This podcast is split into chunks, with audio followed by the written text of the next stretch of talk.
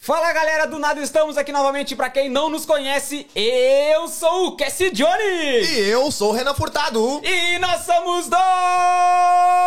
Do Nada Podcast. Uou! Mais um episódio pra vocês! Mais um muito, muito bom dia, Casey Jones. Bom dia, eu Renan Furtado. Esta fera aí, bicho.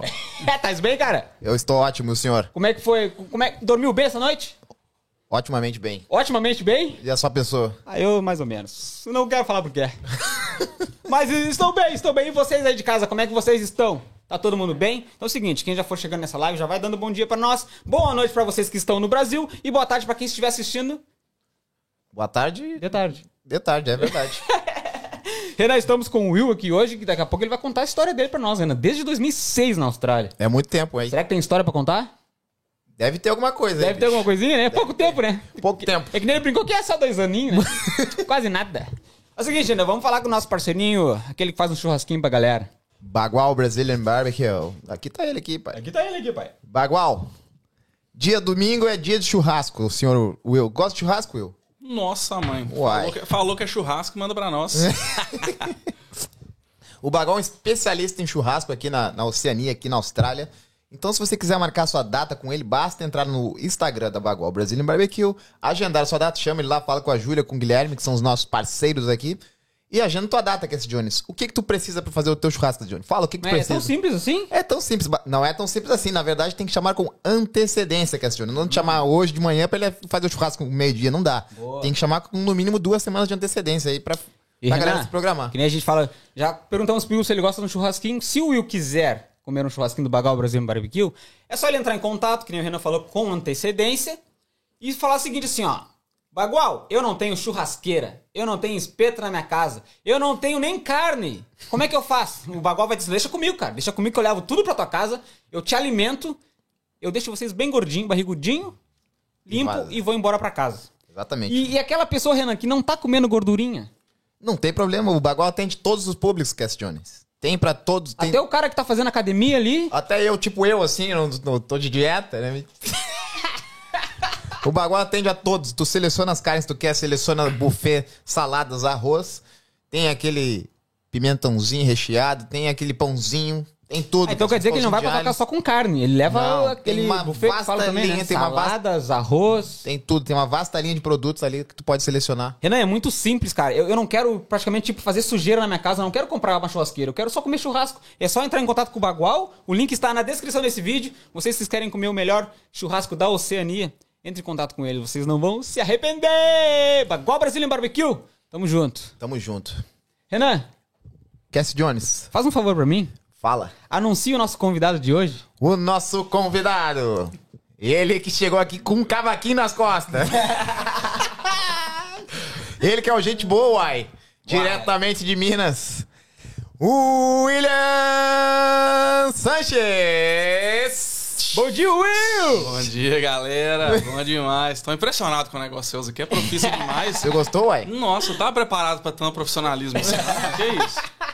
Will, muito obrigado por ter aceitado o convite, cara. Prazer, prazer. É bom demais estar aqui Tem, com tem vocês. bastante história pra contar pra nós aí hoje ou não? Ó, tem umas duas, viu? Só duas? Tem umas Ah, então duas. tá bom. Então Espero que as duas, cada uma dure 45 minutos, Tranquilo. mais ou menos assim. A gente faz durar. Cara, que nem eu falei, muito obrigado por ter aceitado o convite. Ah, tem Com certeza deve ter bastante história pra contar pra nós. Muitos aprendizados que a Austrália deve ter te dado. E tenho certeza também que o pessoal que está em casa vão aprender muito contigo hoje. Ó. E, cara, eu tô com uma dúvida, Will. Que isso. Só que eu não quero que tu responda agora. Ok. Por exemplo, eu tô com uns milhões no, no bolso aí, só que eu tô com visto de estudante, cara. E eu queria saber se eu poderia comprar uma casa na Austrália com visto de estudante. Mas não precisa responder agora, Will. Daqui a pouquinho tu vai responder pra nós. Tranquilo. Mas, Will, pra quem não te conhece, essa câmera é toda tua. Te apresenta pra galera aí. Quem é o William Sanches por William Sanches? Que isso, hein? Gostei. Obrigado pela introdução. Não, mas é, Will Sanches, eu, eu sou hoje na- proprietário da Ozzy, da Ozzy Newtown. É uma franquia de, de empresas que faz, né, de- da, Ozzy que faz financiamento imobiliário. Né? Quem estiver querendo fazer, comprar uma casa e não sabe como começar, é, a diferença é o seguinte, o pessoal acha que eu sou, na verdade, o agente imobiliário, né? Mas eu não vendo o imóvel em si, eu faço, eu faço o link da pessoa com os bancos, né? De acordo com a, com a, a- a- a- o, o perfil de cada um. Né? Então tem, eu trabalho hoje com 23 bancos, bancos diferentes na Austrália. Tem muito mais banco, mas a gente, no, no, no nosso, no nosso cartel de, de bancos, a gente tem 23. E aí eu tento fazer, conhecer as pessoas, né, o cliente, e tentar linkar com, com o banco certo para o tipo específico de, de financiamento que ele precisa. Às vezes o cara Sim. quer comprar um, um imóvel pequenininho, quer comprar um shed, ele quer comprar um estúdio. Então tem bancos diferentes para todo tipo de, de, de, de imóvel, sabe? Então acho que é a pergunta que eu mais recebo. O que, que você faz? Will, tô querendo alugar um negócio. Eu falo, eu não faço isso, eu não alugo imóvel, né? Eu só faço financiamento com o banco. Quando você tiver no jeito para comprar o imóvel e não sabe como começar, você vai ligar, fala, Will, tô, quero marcar uma, uma consulta, vamos ver o que, que a gente precisa fazer e dar início no processo. Entendeu? Então tu só trabalha com vendas. Isso, exatamente. A venda do financiamento imobiliário, não do imóvel em si. Né? Que o imóvel é o real estate agent. Eu sou o broker, né? Mortgage broker. É, são duas coisas diferentes. Sim. A gente trabalha hand em hand um com o outro, mas é, eu não, não, não faço a venda do imóvel, nem alugo o imóvel também, não. Isso não é nada comigo. Então quer dizer que o Will é aquele cara que tem amizade do banco, Renan. Ele chega, o Renan tá precisando de uma grana pra comprar o banco. O Will, não, não, eu sei o banco certo pra Amigos ti. bancários, hein? Vamos ali conversar com o banco e consigo os milhões pra ti. É tipo Praticamente isso, Will. Faz aquela... isso. Tipo isso. Tipo isso, cara. Mas é o seguinte, é, é, o que as pessoas não entendem, elas acham que é só chegar lá e fazer o financiamento, né? Tem toda uma preparação, porque o banco ele vai querer olhar pro seu perfil, pro seu histórico, né? Ele não vai, a não vai chegar lá com um cliente X, quer comprar um imóvel, só porque você tem lá 50, 60, 70, o valor que for na, na banco, e comprar um imóvel. Não, ele vai querer olhar o seu histórico bancário, quer olhar o seu, seus payslips, se você é autônomo, se você trabalha para alguém. Então tem toda uma, uma série de uma análise que tem que ser feita por trás para poder determinar qual o banco que, tem, que, que é o melhor, né? Tem todo um processo por trás. Tem, tem. É compli- é, tipo, não, é, não é que seria complicado. Inclusive, assim, eu trabalho com muito brasileiro e o brasileiro, assim, eu gosto. O que eu gosto do brasileiro é o seguinte: quando ele pensa que ele quer fazer, que ele quer fazer o financiamento, ele vem, me procura, assim, uns seis meses, até dois, um, um ano antes, e começa, ó, Will, eu tô querendo começar, eu tô com um dinheirinho já. O que, que eu tenho que fazer? A gente começa a conversar, começa, ó, você precisa fazer isso, você precisa juntar, vamos deixar o- os, seus, os seus tratos bancários limpos, tentar começar a gastar de uma forma mais, né, mais padronizada para o banco poder pegar, que ele vai revisar. né? Hoje ele revisa e vê tudo. Você fala, você declara lá no financiamento que você gasta 5 mil por mês, aí você chega ao seu, seu extrato bancário, você gasta 10. Aí ele vai falar assim, não, peraí, então você tem que ter dinheiro para conseguir os E o Will, já 10. teve muito brasileiro que conseguiu adquirir, adquirir um imóvel contigo já, não? Ô, cara, tem bastante. É tem, mesmo? tem assim. que legal, velho. é, uma- é engraçado que a gente não sabe quanto brasileiro que tem aqui que é, é na capacidade de comprar. É bem interessante, muita gente mesmo. Então, as pessoas que trabalham, tiver, tiver trabalhando né, num- é, eu falo assim, de uma maneira mais meio grotesca, mas assim, se estiver trabalhando uns três meses no mínimo, é, já no, no- no mesmo emprego, tem, tem, sabe que a renda ali tá fixa, já vem alugando há mais tempo, é bem, é bem tranquilo, é só, vir, é só vir conversar com a gente que a gente tenta Boa. estruturar um Muito bem. plano. E Will, ah, a gente gostaria de voltar um pouquinho. Lá no Brasil, tu já, o Will já fazia essa função aí? Ou ele, sei lá, só queria saber de praia? Conta um pouquinho pra nós como que era não o tinha Will. juízo. Que, qual é o nome da cidade? Belo Horizonte. Belo Horizonte Belo mesmo. Horizonte. Belzonte, ué. Belzonte. Belzonte. BH. BH, cidadezão. Mas, não, cara, interessante. A pergunta é o seguinte: é, em- no Brasil, é, eu não mexia com financiamento imobiliário em cima, já mexia no ramo de construção, né, no ramo imobiliário. Então, eu tinha uma empresa lá, uma, uma cerâmica que fazia, fabricava tijolo. E a gente começou fazendo tijolo para forno, de, é um negócio meio técnico, né? Mas a gente fazia forno para tijolo para forno de carbonização. É, para fazer carvão, né? Então eu comecei com- né, né, nesse ramo, mas era um ramo bem, bem complexo. Aí a gente foi e mudou o tipo de, de material para fazer tijolo para construção mesmo. Então, antes era tipo esse assim, tá vendo? Para forno, tijolinho à vista, isso. Aí como era muito complexo, a logística era muito difícil, né? Aquela coisa toda, a gente mudou a dinâmica para vender tijolo, esse tijolo furado que a gente vê no Brasil, que nem tem aqui, né? Sim. Então fazia É, muito nem isso. tem aqui mesmo. Isso, então a gente fazia, eu, eu trabalhava isso, eu fazia, produzia, manufaturava o tijolo. E aí comecei a construir casa também, é, casa popular, essas coisas por um tempo. E assim, nesse. ne- acho que é, é um, um tipo mesmo ramo né, da, do, do mercado imobiliário, mas não fazia o, o, o financiamento em si. Sabe? Isso foi mais uma coisa que eu, que eu procurei aqui na Austrália. E assim, tu já. Com qual idade mais ou menos tu tinha quando começou a trabalhar assim nessa empresa? Ó, cara, a minha empresa é, foi 20. Acho que uns 27, por aí, 27. Sempre foi, sempre foi chefe de si mesmo, então. Não, não, não sempre fui chefe, não. É, tem que aprender, né? De algum jeito tem que aprender, não tem jeito. Assim, eu acho que eu comecei cedo, comecei novo, aprendendo a porrada mesmo, né? tomando muita paulada, né? Então, eu, eu trabalhei para uma, uma empresa grande lá, é, de, é, faz, é, faz tubo, né? Tubo para Petrobras. Trabalhei muito tempo nela, na, na, na parte de controladoria.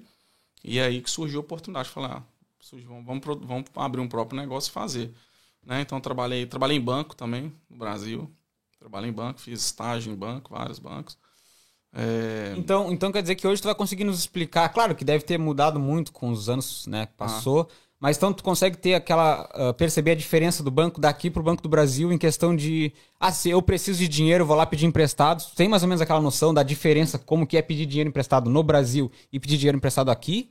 olha, A flexibilidade de um banco de lá para um banco daqui.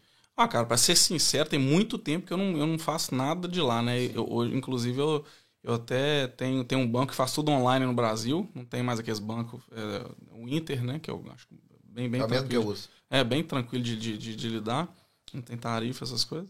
Mas, assim, é, é- é- a, a, a filosofia por trás do empréstimo é bem similar, né? Você tem que ter um histórico bom, né? Você, lá no Brasil tem o Serasa, aqui, aqui é, o, que é o que a gente fala no SPC, né? Que todo mundo conhece. E aqui é bem similar.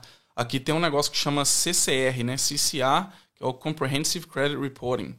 Né? Então tem um, um- um- um- todo. Se você for num banco e já pedir um cartão de crédito ou qualquer linha de crédito que você quiser, uma- um- comprar um carro no financiamento, é, pegar um cartão de crédito da Maier, por exemplo, essas coisas, tudo você vai ter, vai gerar um, crédito, um, um, um report para você, né? E os bancos, todos os bancos da Austrália têm acesso a isso. Então, se você deixa de pagar um mês, eles sabem. Se você paga bem, eles sabem que você é um pagador bem. Então, é- é, o banco analisa tudo e hoje, como a tecnologia ela é muito avançada, tem banco já fazendo toda a avaliação do, do seu perfil direto no CCR. Não, fa, não olha nem mais Nem, nada. Pede é. só ali um documento ou outro, mas vai no CCR. Se você tiver um, um- um score né, é, bom, ele já, já te aprova ali na hora. Se for ruim, já era. Will, gostaria, pra gente voltar um pouquinho mais lá no Brasil, gostaria de aproveitar, por favor, câmera, nossa câmera aqui. Se caso tem alguma galerinha do Will, Renan, aqueles amigos de infância aparecendo aí, caso não estejam na live, caso não estejam assistindo depois também, fiquem à vontade de deixar um comentário aqui. O Will com certeza vai conseguir responder vocês também. Os amigos bancários dele. que Amigos ele- bancários também, não Já será? tinha amigo bancário no Brasil e tem aqui. O problema, o problema é os que não for bancário e quiser falar. Aí, aí tá ferrado pra contar a história. Mas por favor, galerinha, deixem o like de vocês nesse vídeo que é muito importante. Quem não é inscrito, se inscreva que vai ajudar muito e ativem as notificações, porque sempre quando nós entrarmos ao vivo, vocês vão receber uma notificação no telefone de vocês. E outra coisa também, Renan, daqui acho que duas semanas, se eu não me engano, a esposa do Will vai estar aqui Exatamente. ensinando muitas mulheres gestantes, que vai ser muito importante vocês, vocês mulheres, vocês não podem perder, não só mulheres, mas homens também, né, do casal ali, porque eles vão aprender muita coisa também. Então a esposa do Will vai estar aqui daqui duas semanas, se eu não me engano, vai ajudar muita gente também. Então fiquem ligadinhos até o final dessa live, porque com certeza a gente Ainda vai mais ter... pra ti que tá pretendendo ser pai agora pra semana. Ah, minha família tá assistindo, cara. não era pra ter contado, Renan. Era surpresa? Era. Spoiler. Não, mentira, mãe. Tô brincando, eu tô brincando. Mas com certeza a esposa do Will. Ele, depois ele vai contar um pouquinho, dar um spoiler do que, que vai ser a nossa conversa com a esposa dele. Vai ser muito importante, pra, principalmente para as gestantes. Isso aí. Will, gostaria de voltar um pouquinho ali, cara, na tua infância. Fala- a- Hoje o Will ele já é residente australiano, já tem aí família, tudo aqui. Mas como que foi a tua infância, cara? Ó, Ximaria. Essa, essa, essa volta. Ah, cara, foi, foi, foi, foi, é uma, foi bem boa. Eu te falo assim, tem até bastante saudade, né, de, de- dessa parte no Brasil, que, é, que acho que é que mais a gente mais sente falta, né? É, eu tenho. Eu tenho. Tem, vamos falar quantos irmãos que eu tenho.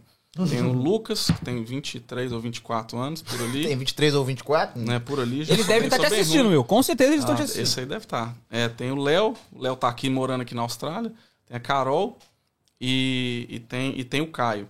Então, assim, eu tenho, tenho quatro, quatro irmãos, quatro que eu falei? Eu tenho, eu tô perdendo. Acho que foi isso, acho que foi isso. E, e né, meus, meus pais lá no Brasil também, hoje é meu pai, na verdade, meu pai é falecido, mas minha mãe tá lá ainda. E. Como que é o nome da mãe? Janete. Um beijo pra Dona Beijo pra Dona Janete. É, gente boa, gente boa. Bem, Gente boa, gente boa. Tô ouvindo, não. Mas, mas tô, tô ouvindo Pode, agora. pode. Tá ouvindo? Tô ouvindo. Essa, 20 centavos, 20 centavos. Tá bom. 20 centavos. Ok, É tudo ao vivo, né? Tudo ao vivo, né? Com certeza. Eu só tô baixando um pouquinho o fone do Renan que tá muito alto, tá bom, Renan? Tá bom. Pô, baixou demais, bicho. Isso é coisa de bom. ver antes da live, né? Eu vou te mijar ao vivo aqui já. Will, desculpa ter te cortado, cara. Tranquilo, tranquilo. Não, mas foi então, como eu tava falando, foi tudo, foi em Belo Horizonte, a gente morou, a gente ficou, né, criado em em Belo Horizonte. A gente morou um tempo no Canadá também, quando a gente era, eu devia ter uns oito anos mais ou menos.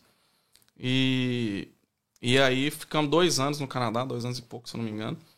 E depois voltamos pro Brasil de novo, estudamos, estudei no Brasil. É, mas sempre foi uma vida bem, bem, bem boa. Gostei muito, sempre joguei bola a vida inteira. É, fut- futsal. Acho que, eu, acho que tá, não tá indo, não. Também acho que tá. Quer mais volume? Não, aí tá, aí tá bom, acho que tá bom. Tá se ouvindo? Tô me ouvindo. Will, tá me ouvindo? Agora tô ouvindo bem. Tá ouvindo bem, Will? Ixi, pode diminuir um pouco. Diminui um pouquinho? Tá Will, aí tá bom agora? Tá bom, tá bom, tá bom. Tá bom, mas enfim, foi, foi, foi bem, bem boa, cara. Uma infância boa, bem tranquila, com muitos amigos. No Brasil, um amigo de futebol, geralmente é a, né, a grande parte dos amigos do futebol, samba, pagode, aquela coisa toda. E, e de escola mesmo, né, cara? Então foi, foi, foi bem bom. Acho que eu sinto muita falta é disso aqui. Acho que todo O mundo. calor humano brasileiro. Com certeza, com certeza. Aqui é bem, bem, mais, bem mais light, né? E mesmo, mesmo depois desses anos, todos aqui na Austrália ainda conseguem sentir essa, essa falta do Brasil, Will? Demais, demais. No, no Brasil, isso aqui não, não, não tem jeito de, de, de mudar, não. No Brasil, quando você vai pra lá, inclusive nós estamos indo pra lá em agosto, né? Estamos querendo ficar dois meses lá. E, e aí é, você encontra com os amigos, cara, ref- né, conversa, aquela questão de, de merda, você desculpa a palavrear, mas se, é bom, de- é bom demais. né? As histórias Volta, volta. Lá você consegue tranquilizar, ficar de boa, sem ficar se estressando muito aqui. Isso é muito focado, né? Porque a gente, a gente não tem muita ajuda aqui, né? É, mais a gente trabalhando aqui, a gente cobra o escanteio, depois corre na área, cabeceia pra fazer o gol. É um negócio meio louco, né? né? Will, vamos, vamos vir pra Austrália então. Conta como é que foi essa história aí de vir lá em 2006 pra Austrália. Por que que escolheu a Austrália? Como já foi tua chegada? É, já falava inglês já, como é que foi no início? Já chegou aqui trabalhando já no, ah, ah, arrumando aí aqueles empréstimos brasileiros ou foi trabalhar na obra? Como é que foi? Ah, quem dera, quem dera, meu querido, quem dera. Em 2006, na verdade, tinha um, tinha um brother meu, Rafael Vilelão. A gente tava, a gente tava pensando lá no Brasil, falou assim, ó, eu tava terminando faculdade na época, hein? Para aqueles tempos, 2006, terminando faculdade, a gente começou a pensar, ó, vamos, vamos, vamos fazer um negócio, ficar um ano fora aí, é, dar uma descansada, vamos né, mudar o ar um pouco. E aí eu tava conversando com esse, com esse brother meu, Vilelão, salve Vilelão, e, e aí a gente decidiu, a gente tava pensando em ir pra Santa, Santa, Santa Bárbara, nos Estados Unidos. Que tinha um primo dele lá que já morava lá há muitos anos, trabalhava com efeito especial, né? Fazia até com o Steven Spielberg, o cara já fazia negócio. Então ele assim, ele deu uns. Mas ele falou, ó, vocês vão trabalhar, o visto, né? Quando o visto acabar, vocês têm que ficar talvez ilegal. E eu falei, ah, Talvez. falando, essa proposta não é muito boa, não. Essa proposta não é boa, não. Aí nós começamos a pro- procurar outros lugares, né? Isso lá em 2006, cara. Não era da Austrália, não era tanto assim igual é hoje, né? Sim. E era caro pra caramba vir pra cá, né? Então a gente falou, aí a gente encontrou um cara, nós fomos começar a pesquisar nessas, nessas centrais de intercâmbio de estudante, nós fomos em várias, até que nós fomos em uma que nós gostamos, e nós conhecemos um, caboclo lá, gente boa demais, e começou a falar, não, papapá, eu fiz isso, eu fui sozinho pra Austrália, larguei aqui, fui pra Austrália, consegui serviço no segundo dia que eu tava lá, é, o pessoal me, me puxando pra trabalhar de dentro da loja, falou, ó, vem trabalhar que eu te não sei o quê. Aí ele falou pra gente, ó, lá é um lugar bom, é caro, mas é um lugar bem bom. Vocês vão conseguir trabalho, não tem nada de legal, então, falei, então é Mas É pra lá o que, que eu vou. o que, que era o caro naquela época? Era passagem de avião, porque era mais longe, É, era caso? passar, assim, para você conseguir o visto antigamente, é, é, era, era um pouco mais, bem mais puxado a questão da, da presença na escola, né? Hoje todo mundo faz a escola, a gente sabe como é que funciona, você vai lá, paga, né? Contanto que você estiver pagando e tá, e tá aqui, você não precisa nem aparecer. Na minha, na- na minha época, não. A gente, a, gente, a gente foi numa escola boa, fizemos um curso bom, mas era 80% né, 80% de presença. Então, a gente, o que, que a gente fazia? A gente, a gente estudava de segunda a quarta, segunda a quinta, todo dia, não faltava nenhuma hora. E aí, sexta-feira, a gente geral- geralmente matava para ir trabalhar. Aí, matava aí trabalhava se- sexta, sábado, domingo, né? Três vezes por semana. E aí, e aí isso foi, E era, naquela época já era de boa, se caso você tivesse trabalhar só três vezes por semana, já conseguia se manter? Tá louco. Eu vim, eu vim, eu vim pra cá com, com os, os quatro, cinco melhores amigos meus, né? E, E aí to- veio todo mundo junto. Aí veio uma galera. Viemos, viemos, moramos em cinco, né? Primeiro viemos quatro, depois o Vinícius veio depois. A gente arrumou uma, uma- uma- Primeiro a gente ficou numa share house, né? Nós ficamos numa share house, acho que foi um mês. Então nós, a gente chegou e eu trouxe 1.500 dólares, hein, cara? 1.500 dólares, nunca vou esquecer isso. E aí a primeira coisa começou a comprar, né? Coca-Cola era 4 dólares, 3 dólares, 3,50. Eu falei, Jesus, amado, ferrou, se não vou conseguir me manter um mês aqui, né? Aí cheguei lá, o cara me pediu um tal de um bonde. Eu falei, que bonde é esse? Bonde da onde? Eu falei, bonde de quem, gente? Naquela época já tinha o Bonde do bonde. Tigrão? Eu, tinha o eu falei, bonde. tipo isso, eu falei, que bonde Que é bonde esse? do Tigrão aqui? Ela falou, não, você tem que pagar um depósito aí, né? Um calção, vamos dizer isso. Era né? o Eu falei, calção. Pelo amor de Deus, lá vem mais dinheiro. Aí foi lá, paguei acho que duas, três semanas que tinha que deixar adiantado, pagamos lá. Falei, o dinheiro tá indo embora. Acabou o dinheiro. Aí eu falei, ah, velho, eu não posso gastar mais. Aí o que, que eu fui? Fui no Camarte. Fui no Camarte e comprei uma bicicleta. Falei, velho, se tiver que andar, eu vou fazer de bicicleta aqui. Aí comprei uma bicicleta, fui pra todo lugar trabalhar de bicicleta, bicho. Aí comecei trabalhando aí. Mas assim, o trabalho pra nós foi muito tranquilo. Bem tranquilo. Porque a gente era muito disposição, né? Os meus amigos são tudo sangue no olho. Aí a gente chegou, já, já, já tinha uma construção lá na Pitt Street e estavam reformando um, uma acomodação que tem hoje lá na Pitt Street com a George Street. Tem um prédio gigante lá. Aí o prédio estava renovando. Hoje é acomodação, acho que de eh, estudante internacional, bem na esquina. E a gente demoliu o negócio todo lá. Então a gente trabalhou na de- demolição. Era 6 horas da manhã, aquele frio. Nós chegamos em agosto, É né? inverno. um inverno, descer de bicicleta ali a Oxford Street para ir para lá. E tu morava onde? Eu morava em Ulara, ali na frente do, do, do, do parque. Daquele Sim. parque ali, de quase que em Bondade Junction, né? É desci de bicicleta. Ia igual, igual que, que- que o, o, o- com só o olhinho de fora assim. chegava lá, quase não conseguia descer da bicicleta. E E. na- naquela época foi fácil de arrumar esse emprego aí ou vocês demoraram mais? Demais, não tinha gente, só, não tinha. Igual a gente vê hoje brasileiro pra todo lado, não tinha isso não, não tinha isso não. A- O pessoal realmente puxava das lojas, a pessoa, por exemplo, saía de um restaurante, passava na rua, você não tá procurando serviço? mesmo? E você via muita gente com currículo na mão andando. Você ia em Bondi, em Bondi Junction, né, que é muita interna- gente internacional, a galera com currículo, a pastinha embaixo do braço, de loja em loja. E deixei currículo em, em- em floricultura, em 7-Eleven, já fiz já de, de tudo. Mas aí, é, né, nesse, nesse trabalho, os caras gostavam muito da gente, né? Gostavam demais, demolição.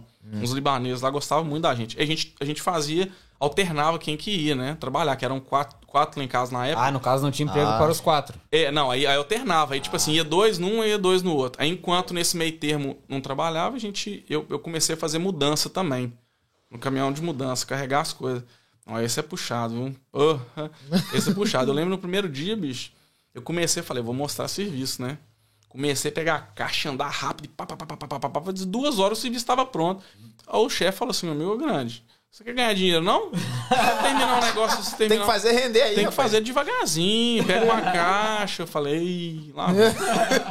aí foi, foi. foi uns... Will, na, naquela época, tu tem mais ou menos noção, uh, tu lembra quanto que pagavam ah, era pouco, viu, velho?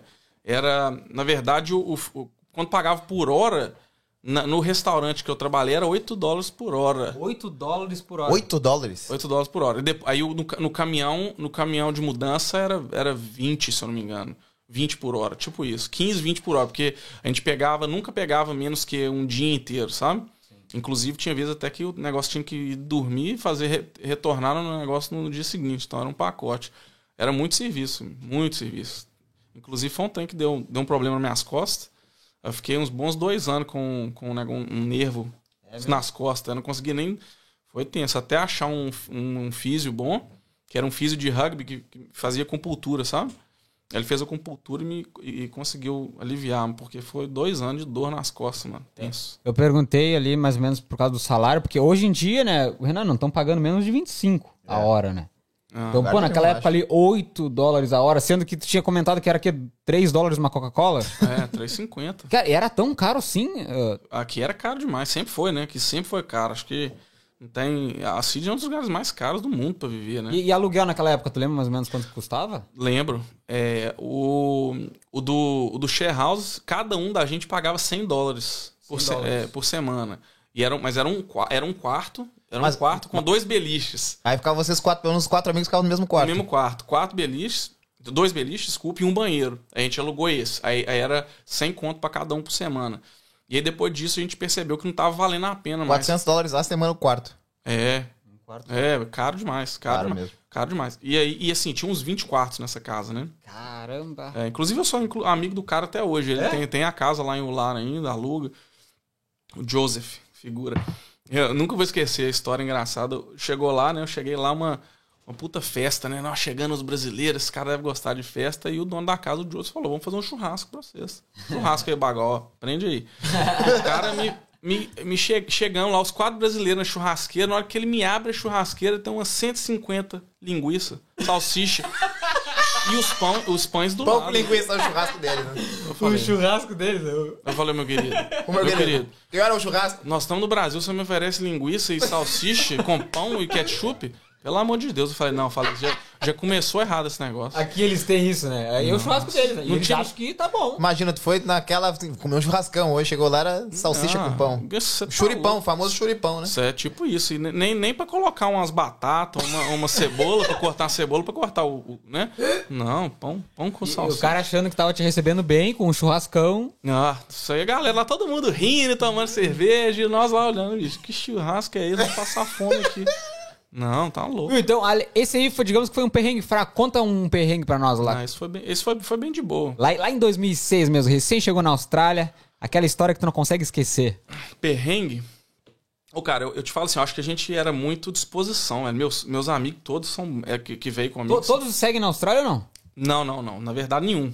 Na verdade, só nenhum. tu. Só eu, só eu. Todos todos estão lá no Brasil. Um salve lá pro Tipan.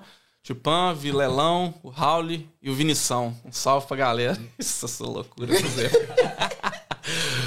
Ai, caramba. A gente morava. Aí depois disso, na verdade, voltando pra, pra história da, da acomodação, a gente viu que não tava valendo a pena ficar numa casa lá com 20 quartos, um mundo de negro, né? E a galera não, tipo Era um assim. hostel, na É verdade. hostel, exatamente. A galera é porca demais também, né? Os internos gringos e não quer hostel é saber assim. de bosta nenhuma. Faz a sujeira lá e depois vai pro quarto. E eu falei, não, esse negócio não dá muito certo, não. Aí nós alugamos uma um apartamento em. é, onde era aqui? Do lado em Bondi Beach. Eu falaria que era Bondi Beach, quase que em Bondi Junction. Sim, na na, junção, na interseção. junção. na ju- isso, isso. E aí, e aí nós alugamos um quarto lá, era 400 dólares por semana. 400, ó, um, dois quartos com um banheiro. Mas assim, o negócio devia ter uns 150 anos. Nossa, um prédio antigaço. É daqueles, é daqueles que você entra, você tem que pedir pra barata, dá licença, eles estão entrando. lá, é, lá, lá é desse jeito. Era assim, cabuloso. Nossa mãe. Mas a- o chuveiro também, aquele chuveiro dentro da banheira, parecendo aqueles filmes, né? Aqueles filmes da Inglaterra, da Revolução Industrial, que só tem um chuveirinho assim, uma banheira embaixo. Nossa senhora. Aqueles demais. meio amarelados, aqueles azulejos amarelados de moda antiga, né? Tipo isso, eu tô igual, igual casa de vó, né? Casa de vó. Mas é um chuveiro que você tinha lá, era contado, era quatro minutos na água quente acabava. Ah, É acabava. mesmo? Não, e tinha quatro, quatro cinco, cinco caras pra usar Era um o minuto banheiro. pra cada um, então. Cinco, cinco homens pra usar o banheiro, você imagina. Um banheiro. Caramba. Nossa Cara, e Senhora. como que era pra, pra tua família lá no Brasil? Tu chegava a contar pra eles o que que tava passando aqui? Ou tu meio que preferia Ô, cara, esconder? Não, eu contava, eu tenho uma relação muito aberta com a galera, né? É, a gente falava, mas assim, não tinha muito o que fazer, não. A gente tá. Quem vem para quem vai pra gringa mesmo é desbravar o mundo, tem que se virar mesmo, né? Primeiro tem que se ferrar mesmo pra poder. Pegar Pô, a casca, né? Tem, tem. Nem que chega aqui achando que birimbau é gaita, tá ferrado, bicho. não aguenta, não. Não aguenta. Mas chegou algum momento que tu pensou assim, bah, mano, não quero mais isso aqui, tô, tô cansado já da Austrália. Chegou algum momento? Várias vezes. É? Várias vezes. No, in- no início, principalmente quando você está no visto estudante, né? Porque porque que acontece? Quando, quando eu vim para cá, vim visto estudante, aí fiz aquela mesma coisa que todo mundo fa- faz, né? Vai, estende o visto de estudante para quantas vezes você consegue, muda de curso, né? Paga os 1.300, 1.500 dólares por cada três meses, se ferra mesmo, não consegue juntar um puto, e, mas tá aí andando de barco e tá saindo todo final de semana, não é? É, faz, faz isso. E, né? O pessoal que tá Tá assistindo agora, recém chegou, tá vindo pra cá, tá pensando assim, pô, mas é isso aí mesmo? Será? Essa vida aí? Não, é, é bom demais, é bom demais. Pra curtir, assim, você. A, a- o custo de vida, apesar de ser alto, você. ne- Nessa época, como estudante, você não gasta muito dinheiro, né? Apesar da acomodação e comida, o que você, o que você não tem um passarinho pra dar água. Né? É. Então é bem tranquilo pra vir pra se manter aqui. Ainda mais ganhando salário. Hoje eu, eu vejo um salve até pro Rômulo aí, que eu vi um post dele no, no Facebook, tava procurando gente pra limpar carro, 28 dólares a hora, o nego xingando ele no Facebook, falando que ele tava. Que ele tava. Que ele tava. Quase 30 contos pra limpar carro, mano. Meu irmão, Tá bom pra caramba, velho. Tá louco. Pô, trabalhar num Lava Jato, lá no Brasil, o Lava Jato devem pagar sei lá quanto que paga É. pros caras limpar carro. Não, a coisa tá é, pegar, acho que pegando outro, né? Outro, outro patamar. Até um agora. abraço pro Romulo, porque ontem ele mandou pra mim, não perco por nada. Ah, é? E outro que Ó, mandou também foi o Baeta. Não Baeta. perco por nada. Então, caso eles estejam assistindo, um abraço pra vocês. Baeta, figura, viu? Ficar Só do lado figurão. dentro. Nossa senhora, tá louco, é uma figura. Mas enfim, é quem quiser vir pra cá é bom demais, cara. É bom demais. Vai, vai, vai, vai passar um perreguinzinho aí, né? Pra, pra arrumar emprego, que hoje já não é tão fácil mais, apesar que depois do, do, do Covid não tem gente pra trabalhar, né? É. Agora que tá começando a entrar de novo a galera, né? Os imigrantes. É, é, então, isso aí é bom demais, bom demais, porque pub fechando, as coisas, muito, muito lugar. Vi vários restaurantes, inclusive restaurantes brasileiros por aí fechando, porque não tinha staff, não tinha gente pra trabalhar, né? É. Então, meio, meio complicado. Mas é um país das oportunidades. É quem fala que os Estados Unidos que é o país das oportunidades, aqui, meu irmão, aqui se você esticar as manguinhas aqui a trabalhar, acha o que você gosta de fazer, acha o seu nicho e vai fazer, não tem, não tem é, sem, é sem sombra de dúvida que você vai se dar bem. Will, nessa, nessa época que tu pensou assim, pô, na, tô pensando em voltar pro Brasil, tô passando trabalho aqui e tal, já tinha, algum dos teus amigos já, teria, já tinha voltado ou vocês ainda estavam em grupo aqui ainda? Não, já tinha voltado, todo mundo. Já tinha voltado. Todos já tinham voltado. Já, porque a gente, na verdade, o plano foi assim: a gente vem ficar um ano, fica um ano e volta pro Brasil. Não era vir ficar pra cá. Vim pensar em ficar no- na Austrália? Jamais. Né? Então era vir ficar um ano, acabou, curte e tal, pega um, né, um aprendizado e volta. Mas aí, aí os meninos voltaram, né? é, os meninos voltaram, deu um ano, a gente voltou. E aí e acabou que eu decidi voltar. Eu fui pro Brasil, fiquei dois meses lá e falei, não, vou voltar pra Austrália. Vamos ver o que que dá. Ficou dois meses. Mas por que tu resolveu voltar? Ficou um ano aqui, foi pro Brasil, ficou dois meses e. Fiz falou. dois meses e falei, ah, não, a vida lá tá bem interessante, vamos, vamos, vamos testar isso de novo. Vamos ver de novo. Aí voltei, entrei, no, subi no, no avião de novo, voltei pra cá e comecei. Aí essa parte foi a parte mais difícil. Essa Dessa parte vez veio sozinho. foi sozinho. Dessa parte foi a mais difícil, eu acho, porque é, o visto ainda era estudante, e você sabe, quando você tá no visto estudante, quando você quer pensar no longo prazo, é difícil achar um empregador que vai te, te dar um trabalho bom, né, pagando muito bem por muito tempo, né? Então era aquela coisa, né? Ainda tinha que tentar achar alguma coisa para me fixar. Aí eu achei, na verdade, um- um- um- uma empresa de eventos na época, que eu comecei a fazer, fazendo logística lá, o bump in e o bump out dos, dos, dos, dos eventos. E os caras gostaram de mim, né? Porque, na verdade, os estudantes geralmente peidam na farofa demais, né? Toda hora vem, vai, falta, aquela coisa toda, faz o combine e não, e não aparece. Aí eu tava sempre lá, né? E aí acabou que é, eu eu comecei a trabalhar nesse lugar, virei supervisor de evento, e começou a melhorar a coisa, mas sozinho é tenso, né? Aí na época, né, é, arrumei uma namorada, aquela coisa toda, australiana, que inclusive é mãe da, mãe da minha filha, né? E, e depois a gente chega na, na parte dos, do- dos filhos. Mas enfim, é, é, foi, foi bem difícil várias vezes. Falei, não, não aguento mais isso, tem ninguém. O que, que adianta você ficar vivendo num lugar lindo desse se não tem alguém pra você comer um churrasco? Se não tem alguém pra você conversar, né? Pra, um pão com salsicha. é, Curuza, falando. e, e aí, e aí, aí eu pensei várias vezes, várias vezes. Falei, não, vou voltar, vou voltar, vou voltar. E aí acabou que, sei lá se foi em pro 2008, 2000, 2009, eu acho. Acho que foi 2009. Aí eu falei, ah, vou voltar ao Brasil um pouquinho, quase que em 2010. Vou fazer um teste, né, e ver o que que dá. Aí foi aí que eu montei uma empresa no Brasil, aquela coisa toda. Aí fiquei, aí fiquei, um, fiquei um tempo no Brasil, até depois que eu voltei de novo pra cá. Voltou pela terceira vez. Veio pela É, terceira vez. isso. Eu voltei casado com a minha, com a, com a, com a, com a Rai, né? Com a Rai, minha esposa, mãe do Pedro. E aí voltamos pra cá em 2014, depois de novo, juntos, né? Ela voltou comigo. Então, tem uma história toda por trás, né? É, que na verdade eu vim pra Austrália depois. E quando tu veio pela terceira vez, qual era o- o visto que tu veio? Eu, aí eu já era, eu já era residente, né? Já veio como residente. Já era residente. Porque, na verdade, eu fui casado, antes de ser casado com a Rai, eu fui casado com uma australiana, né? A mãe da minha filha, Vitória. E eu fui sponsorado por ela. Aí eu peguei o visto através dela.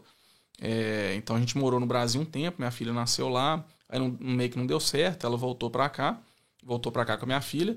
E aí foi aí onde começou toda a dificuldade, né? Eu falei, pô, velho, eu tenho uma empresa no Brasil. Minha filha mora na Austrália. Que, que sentido faz isso, né? Aí começou a ficar meio complicado. Eu tinha que ficar vindo aqui duas vezes no ano. Às vezes teve um ano que eu vim três vezes no ano. Caro demais, fica totalmente inviável, né? Você não tá sendo nem um empreendedor, nem um pai. Eu- Aí eu tive que tomar a decisão. O que, que você prefere ser? É, eu falei, eu prefiro ser um pai. E aí eu fui e larguei tudo pra trás, e vim pra Austrália, onde quando eu vim com a minha esposa, né? Na cara, na Parabéns coragem. pela escolha. Ah, obrigado. E vim com a minha esposa também, em 2014. Nenhum A de inglês ela não falava. Na cara, na coragem, e veio comigo, mano. E veio comigo e sentamos o pau. Tamo aí desde então. Ela veio sem inglês? Ela veio sem inglês, é, ela veio sem inglês. Ela, ela é fisioterapeuta, né, no Brasil. E, e assim, a gente começou a namorar bem em 2013. Em 2013 começamos a namorar e tal. E aí eu falei com ela, eu falei, ó, é o seguinte. E aí e no final, em, em dezembro de 2013 eu vim passar o Natal e o Réveillon com a minha filha. Aí eu falei, eu voltei pro Brasil, falei assim, ó, Rai, o negócio é o seguinte, que eu vou voltar pra Austrália. Não consigo ficar aqui mais não. Tem como ficar vendo minha filha crescer sem estar É, perto dela. Sem estar presente, né? E aí eu acho que foi uma das coisas que, que fez ela. que tocou ela, né? Que ela falou assim, pô, mas esse cara deve ser um cara mais ou menos, né? Mais ou Mais ou Mais ou menos. E aí ela animou, veio pra cá, ela tinha formado também, já trabalhava lá na área de fisioterapia, trabalhou em, em, em hospital, né? Então já tinha, um- já tinha uma carga boa. E aqui a gente sabe que a área da saúde é uma Saúde área. é é bem requisitada, né? ela chegou com seis meses, não falava um A. Inclusive, uma história interessante que a gente, eu, fiz, eu pedi pra ela não ficar comigo no início. Pra ela morar, ela arrumar uma acomodação sozinha É mesmo? Dá pra praticar um- o inglês. pra praticar o inglês. Boa. Aí ela fez isso. Ela arrumou um pessoal, um- um- uns idosos lá de, de, de Vaucluse, arrumou um lugar lá bom, né? Num puta lugar. E ficou um, um mês lá passando um perrengue, né? Porque não fala inglês, você tem que se virar. Mas é- esse foi o, o motivo, né? Cara, mas eu fico imaginando, Renan, como é que foi pra ela? Imagina, desembarcou. Então, o Will chegou assim no aeroporto. Não, é o seguinte, tu vai ficar lá com aqueles senhores lá e o... O Will- no aeroporto o Will falou o seguinte, agora tu vai pra aquele lado, eu vou pra esse, e a gente fica se conversando por mensagem. Né, Se eu falasse, se eu falasse isso, a mãe dela me matava. né? Não, foi, tudo, foi, foi tudo conversado, foi tudo conversado. É, ela, a gente tomou a decisão, eu já sabia que isso é, é importante demais. Para que qualquer pessoa que quer vir tem que fazer isso para primeiro vivenciar a cultura dos caras, Sim. né? E, e ficar ali, passar o perrengue, né? Você tem que, não, não sei falar, tem que me virar. Alguma coisa em inglês tem que sair da minha boca, senão não vira. E tu acha que foi muito importante pra ela, Will, esse início, assim? Demais, demais, cara. Demais. Que ela, ela, ela sempre foi uma, uma pessoa, é, foi criada muito na- com, com família, né? Muito apegada à família. E chegou lá do nada, você tá sozinha numa casa de velho, numa outra língua. Não, é, né? Uma, uma, um pessoal, é que era idoso mesmo, né? Já eram bem idosos, pra lá dos 80, né? E no caso, nessa casa, ela foi só pra morar na casa deles ou ela já ajudava Era a cuidar deles, alguma coisa Não, assim? foi, foi morar. Esses programas internacionais que você já arruma Sim. no Brasil, Sim, né? sim, sim, Você fala sim. "Ó, eu quero arrumar uma casa de família, saiu do Brasil tudo organizado. Ele fez o curso de inglês, né, Pra poder aprender. E aí eu te falo que foi muito rápido. Ela ficou lá um mês, depois disso nós com- começamos a morar junto. E mas em seis meses ela já tava trabalhando no hospital, cara.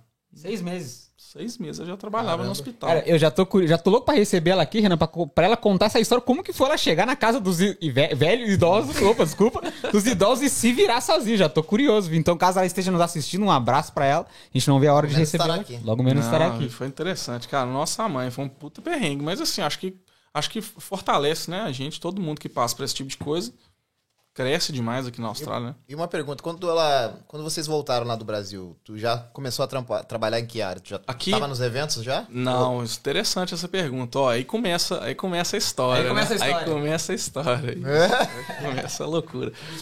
Aí quando eu vim de lá, né? Quando eu tomei essa decisão, eu saí do Brasil, tinha uma empresa com 45 funcionários. E, e vim pra Austrália e falei assim, velho, eu tenho que largar tudo e vim pra cá, né? Então, então assim, foi bem, bem complexo. Tem muita história pra contar nesse, nesse, né, em relação a isso. Mas é, deixei a empresa lá. Meu, meu pai, que ainda era vivo na época, toma, tomou conta, né? Até a gente, aí a gente programando como que fechava, né? A empresa, porque sem. Ah, não fechou do nada, foi... Não, foi, não foi do nada.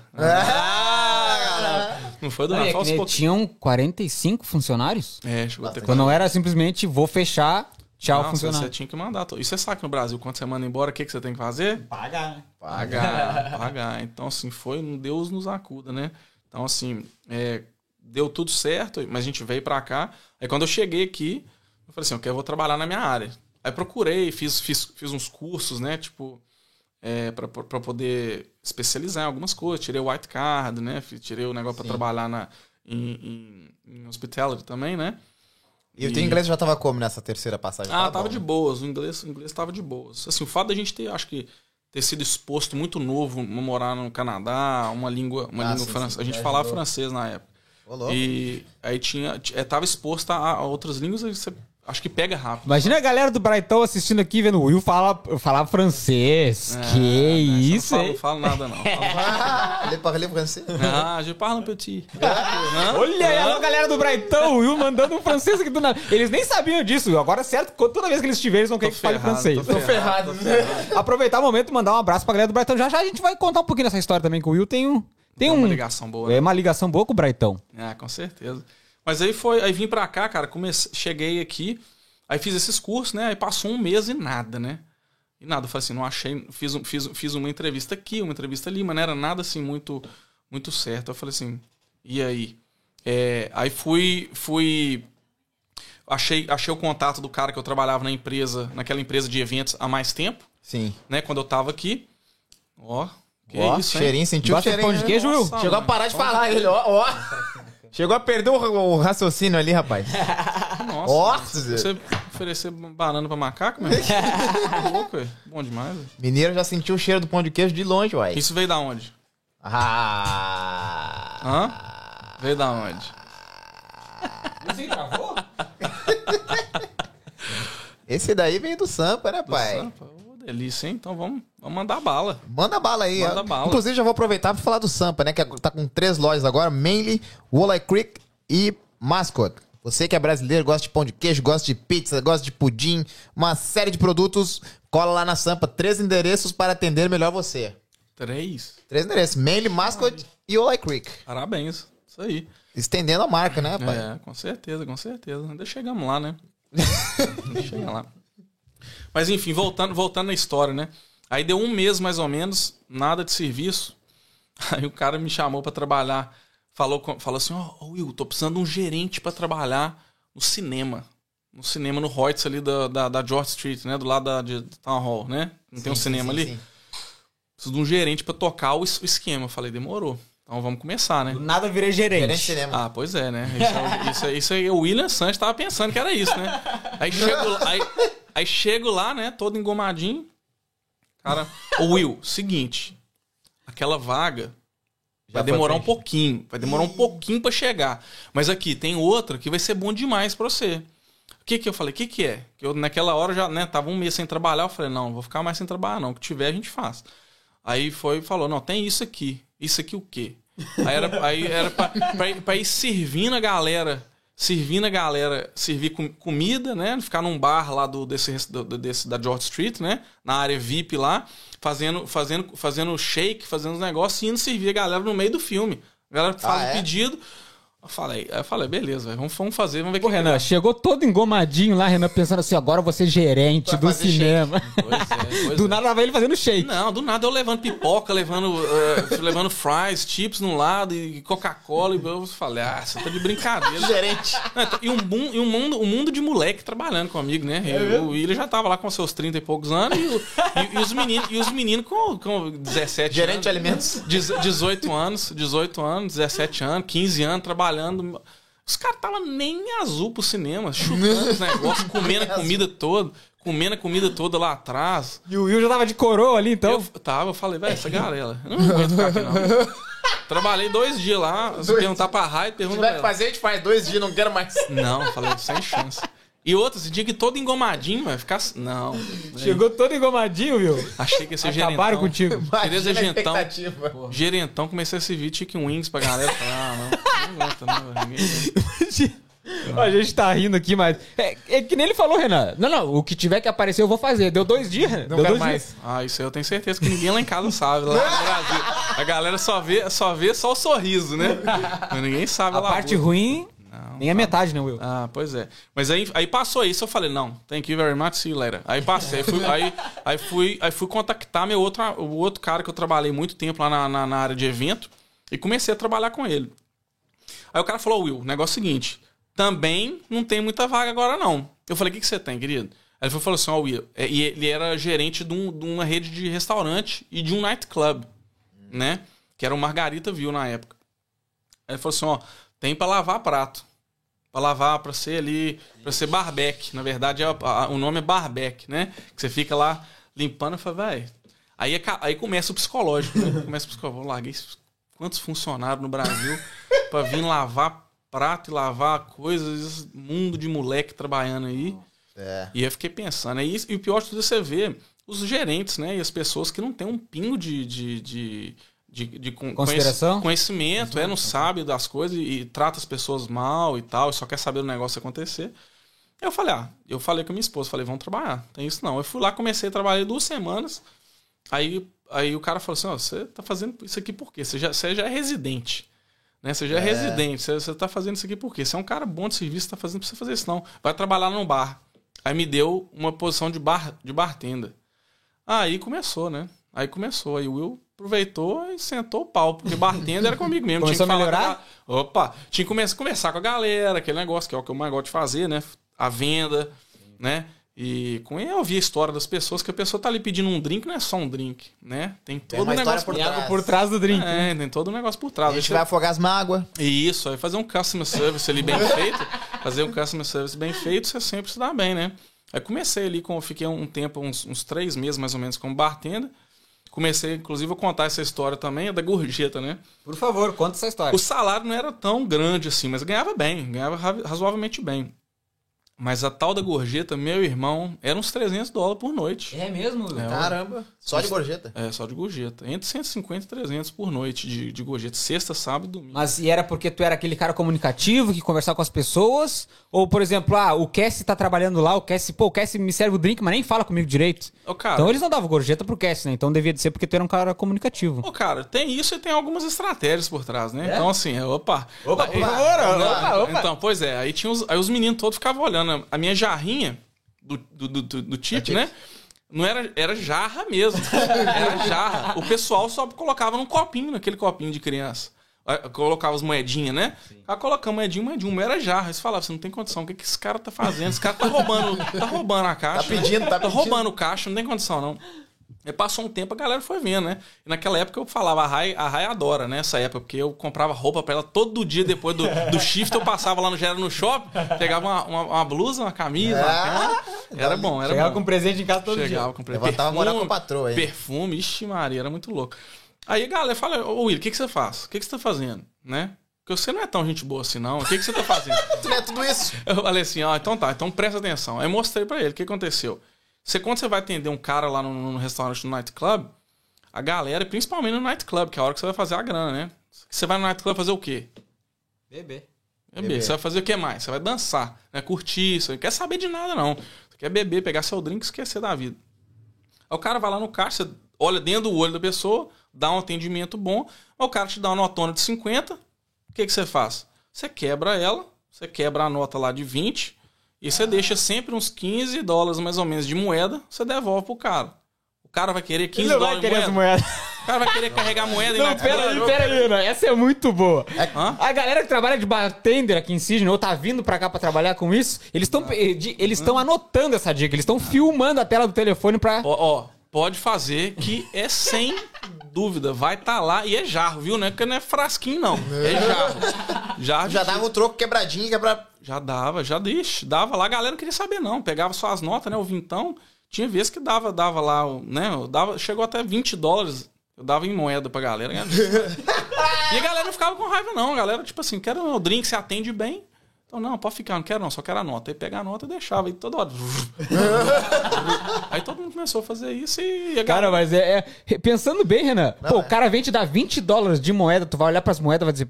Porra, mano, fica aí. De- dependendo do cara, que o cara tem dinheiro, ah, mano, pô, 20 dólares de moeda, toma aí. Ou às vezes o Will nem contava, tem 20 dólares de moeda aí. Só, tu, só dava as Não. moedas pros caras. Dava, dava. Assim, não, isso eu dava o troco certinho, isso aí não é problema. O negócio era assim, o cara não queria carregar peso. Você vai colocar moeda. moeda Pô, tá numa festa ainda, né?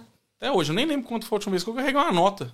No bolso hoje não existe, né? só cartão. Mas a galera queria saber, não, tô dançando, ficar com peso. E o cara vai no bar, no mínimo umas quatro vezes, né, na É, noite. vai. Então você atende, o cara só ia em mim. Eu- o meu cliente vai só em mim. Ele olha no meu olho e fala assim, não, opa, peraí. Wait a minute, wait a minute, two seconds. I'll be, I'll be with you in a second.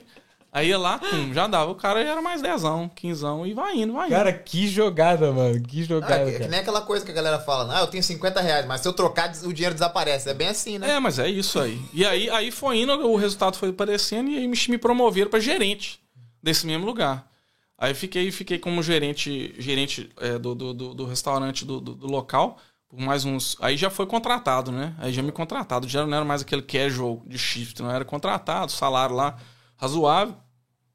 E fiquei mais uns, mais uns quatro, cinco meses nessa posição, tocando o restaurante, e aí me promoveram para gerente geral.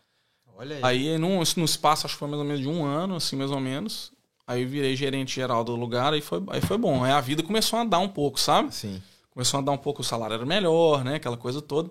Mas era muito desgastante trabalhar com isso, porque era os, os shifts mais brutos eram sexta, sábado domingo, né? Então... Todo final de semana na função. é, e aí, e, e sem contar que era assim, é, o shift era. é, eu, o meu, eu, eu tinha que fazer o shift para fechar, que eu sempre fechava o, o, o- o lugar, né? A gente fechava, às vezes, no caixa lá, às vezes 300 mil, né? No final da noite, né? Então, assim, era bem. Tinha que fazer a conta, eu tinha que fazer o fechamento, eu tinha que deixar tudo no jeito para fazer o, o banking no dia seguinte, E né? lembrando, era 300 mil só em papel, porque moeda o Will tinha levado tudo, né? Ah, já tinha, moeda já tava tudo no já tava cofrinho. tudo no cofre. É, já tava, no, já tava no cofrinho. E aí foi, cara. com- mas assim, aí chegou num ponto que também já era inviável, porque a Rai também trabalhou lá comigo. A Rai tava lá também? A Rai chegou a trabalhar lá comigo também. Ela é, é uma coisa que funcionava muito bem lá na época que eu virou toquei. gerente no outro dia contra a tua esposa. Tipo isso. tipo, tipo isso. Não, mas eu- eu- o que, que eu fiz? Eu coloquei as pessoas de confiança nas funções mais, mais delicadas do, do- do lugar, né? Então você sempre tinha um olho que você tem confiança no lugar. Então você, você controla o ambiente tranquilamente, que a gente tinha lá uns 30 funcionários trabalhando no dia. Então você tem que. Você, você tinha que saber, você tinha que fazer shift das pessoas, e era muita gente que vem de fora, né, internacional, você tem que alocar os shifts para as pessoas boas, você tem que dar mais serviços, que são mais ou menos, você dá um dia ou outro. Então, assim, era loucura, era loucura. Renan, o o Will chegou na Rai e falou assim: Eu tenho uma função de gerente pra ti lá. Ela chegou e ele botou pra limpar chão, Renan. É, foi tipo isso. No, pay, no payslip, no payslip era lá gerente, né? Mas lá na função tá Batata frita. tipo isso, tipo isso. Will, a gente vai dar um tempinho pra te, te alimentar um pouquinho, claro, né? A gente vai falar com os nossos. Nossos, nossa, nossa galera que tá nos assistindo aqui agora. Ô, Renan, faz aquele pedido pra eles, por favor. Por favor, pessoal que tá assistindo essa live aí, por favor, deixa um likeinho. Pá! Pá! Deixa um likeinho. É nessa aqui. Pá! Deixa um likeinho. E também se inscreva no canal, por favor, que vai ajudar bastante os guri aí. Deixa um comentário, qualquer pergunta que quiser mandar pro Will, fica à vontade. E é isso, Cass Jones. Eu vou aproveitar, vou ler uns comentários aqui enquanto o Will mastiga. Quem sabe tu vê nos comentários? Vou ler uns comentários. Bruno Gustavo, salve! Rafael Primani, bom dia, guris. Bom dia, seu Rafael. Mani, bom dia. Rafael Primani, 16 anos de Austrália e o Will continua com o sotaque mineiro impecável. Não perdeu nada, né? verdade. William, quanto era o salário mínimo em 2006? 2006. Uma boa pergunta. Devia ser uns 2 mil dólares, mais ou menos. Na construção era 120 por dia que pagava. Era 120. 120. A gente trabalhava na construção, era por dia. Era 120. Hoje em dia, hoje em dia a galera sai de casa por 120? Ninguém sai. No mínimo o double. Tipo O dobro disso aí. Éder João, o Éder aí, o do, do, do Brighton, né? Bom demais, esse aí é bom. Ah, esse é tamo junto, Edão. Mas eu eu não acho que o sotaque mineiro é tão forte. Todo mundo fala Não, ninguém nem é percebia que tu é mineiro. Pois é, eu também não consigo perceber. A, a esposa é de, de Minas também? Também. Nós dois nascemos em São Paulo. Ela nasceu em São Paulo, capital, e eu nasci em Ribeirão Preto. Mas a gente viveu a vida inteira lá em, lá em Belo Horizonte, né? E, a- e o sotaque dela. Ah, Acho que vocês não devem perceber, porque né, vocês estão sempre O juntos. sotaque dela não é tão forte, É? não. Mas, mas tem também. Você vai perceber, viu? Coisa doida. Coisa doida. Trem bom. Tá bom. 50 reais o dia pra lavar o carro aqui no Brasil. É o. Bruno Gustavo mandou. Aquela hora a gente tava falando sobre o carro. 50 reais por dia? Cara, E aquele que tava cobrando 28 a hora. Se o cara ficar 8 horas lá, dá quanto, pai? nossa, mano. Tá pagando 50, 50, 50 dólares, 50 reais a hora? Por 50 reais o dia. Por Por dia? Ah, nossa. Por dia. Nossa. Com- pa- pagando, pagando 7,50 a gasolina, que eles estão falando que tá isso, né? Mas não conseguem encher um tanque. Eu cheguei, eu cheguei a trabalhar ah, num lava-jato lá, só que eu não lembro quanto que eu ganhava. Eu não lembro, mas eu cheguei. Mas, pô, 50 reais por dia hoje em dia, meu Deus. velho. É. Já chegou na Austrália com inglês ou passou perrengue desde a chegada no aeroporto? Victoria Lima, vulgo produção. Ó, Dale. Mandou essa pergunta. boa. Olha. Pera aí, deixa eu só tomar uma aguinha aqui. Não, não, tinha, não morre aí, tia. Tinha, Não, toma água aí, imagina. desembuche, desembuche. Não, foi. Eu só falava um pouquinho, falava um pouquinho, porque, como eu falei, é, já tava mais. Teve inglês, fiz, fiz muito tempo de inglês na escola, inglês particular, fiz também. e ti- tive né, a- exposto a outra língua desde cedo, que era muito francês e inglês. Mas assim, quando você fala que você fala no Brasil, quando você chega aqui, são duas coisas totalmente diferentes, né? Sim. Você chega aqui, você sabe falar uma coisa ou outra, e o sotaque da galera aqui era assim, meu Deus do céu, É. o que, que esse povo tá falando? É diferente, tu tá lá no cursinho de inglês lá no Brasil, todo mundo com o mesmo sotaque, tu chegar aqui, a galera fala, how, how are you? É, não. Não, e o e tal do, do Grey, man? How you going? How you going? que que é isso? Que, que, how you going? que é isso? O que esse cara tá falando? Né? Cara, hoje, hoje o teu o teu inglês é o australiano mesmo? Ou é, por exemplo, eu eu, eu tenho inglês libanês. Como que é o, o inglês Eu tenho do inglês Will? brasileiro mesmo. Não, é até bem australiano, bem, Bem bem. australiano? Ah, é. É, tipo assim, ao tempo foi. Primeiro que eu sempre pedi pra galera me corrigir, né? Os gringos sempre falaram, se eu falar errado, você me corrige. Se você me. Se eu, você vê que eu tô falando com, com o estresse da palavra no lugar errado, você me corrige, não tem, pode me parar, me corrigir. Eu sempre gostei, vou falar certo, né? Eu falava, quando eu cheguei, eu falava tomato. Não, a galera, não, Will, você tá na Austrália, aqui é tomaro. É. Aí Eu falava, me dá um ketchup. E ketchup aonde? Aqui é, toma, aqui é sauce. O que, que você tá falando? né? Então tem, tem muito dessa coisa, né? No, no, no- no- no americano lá, você laugh, aqui é laugh, né? De rir. Então, tipo assim, tem muita, muita diferença. Eu tentei, aí eu adaptei, hoje eu nem, já saio de boa. Já é automático. Ah, sai, tem que saber.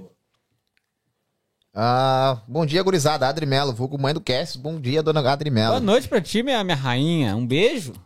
Beijo. Pablo Michel, tamo atento, top, guris. Pablo Michel que mandou essa camisa aqui pra nós, né? Bad Influence. Valeu, Pablo Michel, da Contrast Wear. Thank you very much. Very much. Marcelinho Magalhães, conta alguma história do Brasil pra nós, Will.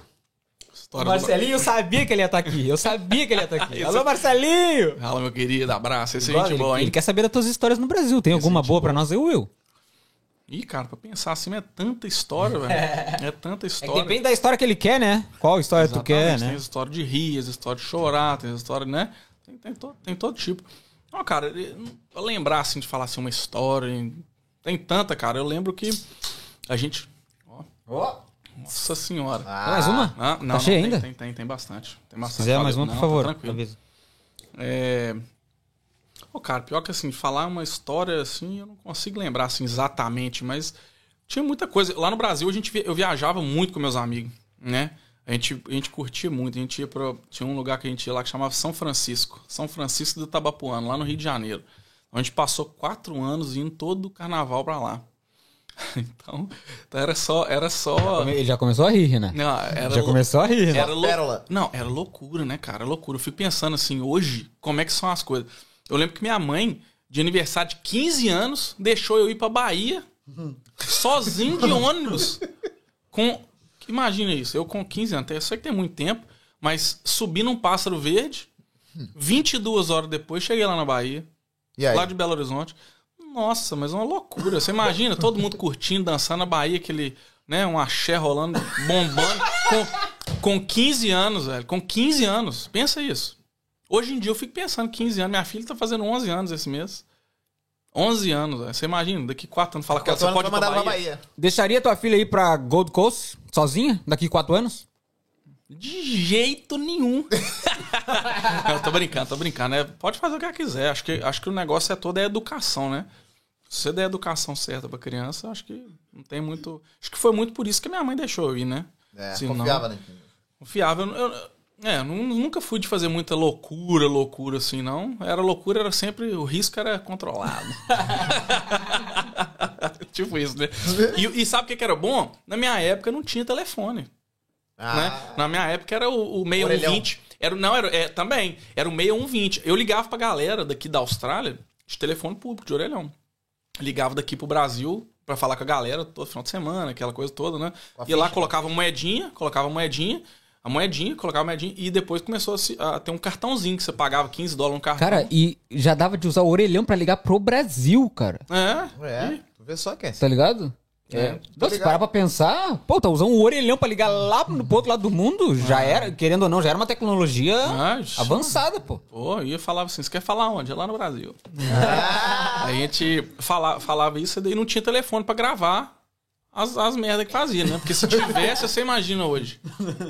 Não tinha os stories, Não né? tinha ninguém filmando, nem nada. Imagina, se você fala qualquer coisa, o tanto de. Isso aí nós fizemos, muita coisa. Eu falo assim, graças a Deus, né, a gente, né, tá todo mundo hoje ainda aqui pra contar a história. Porque Nunca foi preso, Will? Graças a Deus, não. Graças a Deus, não. Nunca fui preso. Mas uma, uma vez quase que um colega meu foi, o Dudu. Salve, Dudu. Salve, Dudu! Salve, Dudu. Esse aí não...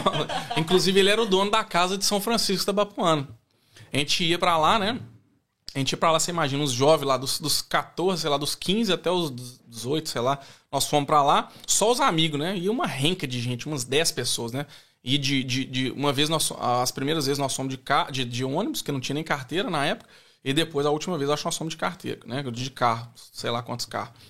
E aí, no Rio de Janeiro, você já viu, já dizia o D2, né? Sarajevo é brincadeira, que é o Rio de Janeiro. Então, então a gente, esse colega meu, o Dudu, chegou e, brotherzão, salve, de novo. Ele chegou e foi, tava, tinha tomado umas duas, foi, me deu um peão pra entrar dentro da casa dele, na estrada. E o azar era no que tinha uma polícia logo atrás. Tinha um carro de polícia logo atrás dele, e só ouviu. "Hum". Venha. E entrou dentro da casa dele, de carro. Tipo assim, você imagina um negócio do cara entrou dentro da casa da polícia com o carro. E falou assim: me dá sua identidade agora. Isso é no Rio de Janeiro. Você falou assim: o que, que eu faço? Né? Você imagina a loucura. A gente, sei lá, devia ter uns 18 anos na época, 18, mas acabamos de tirar a carteira. Aí o cara falou: me dá sua carteira agora. Aí deu a carteira pra ele, não sabia, trincando, né? E- Ele tava lá, ainda tava são, né? Nós tava todo mundo já doido, lá chapado, a gente não tava querendo saber de nada, não. Aí ele foi e o policial falou assim: depois você vai lá na delegacia e vem buscar a sua identidade. Ah, levou a identidade dele? Levou a identidade. A gente não entendeu, né? Levou a identidade dele. No Brasil, você faz o que você quiser, né, velho? É. Faz o que você quiser.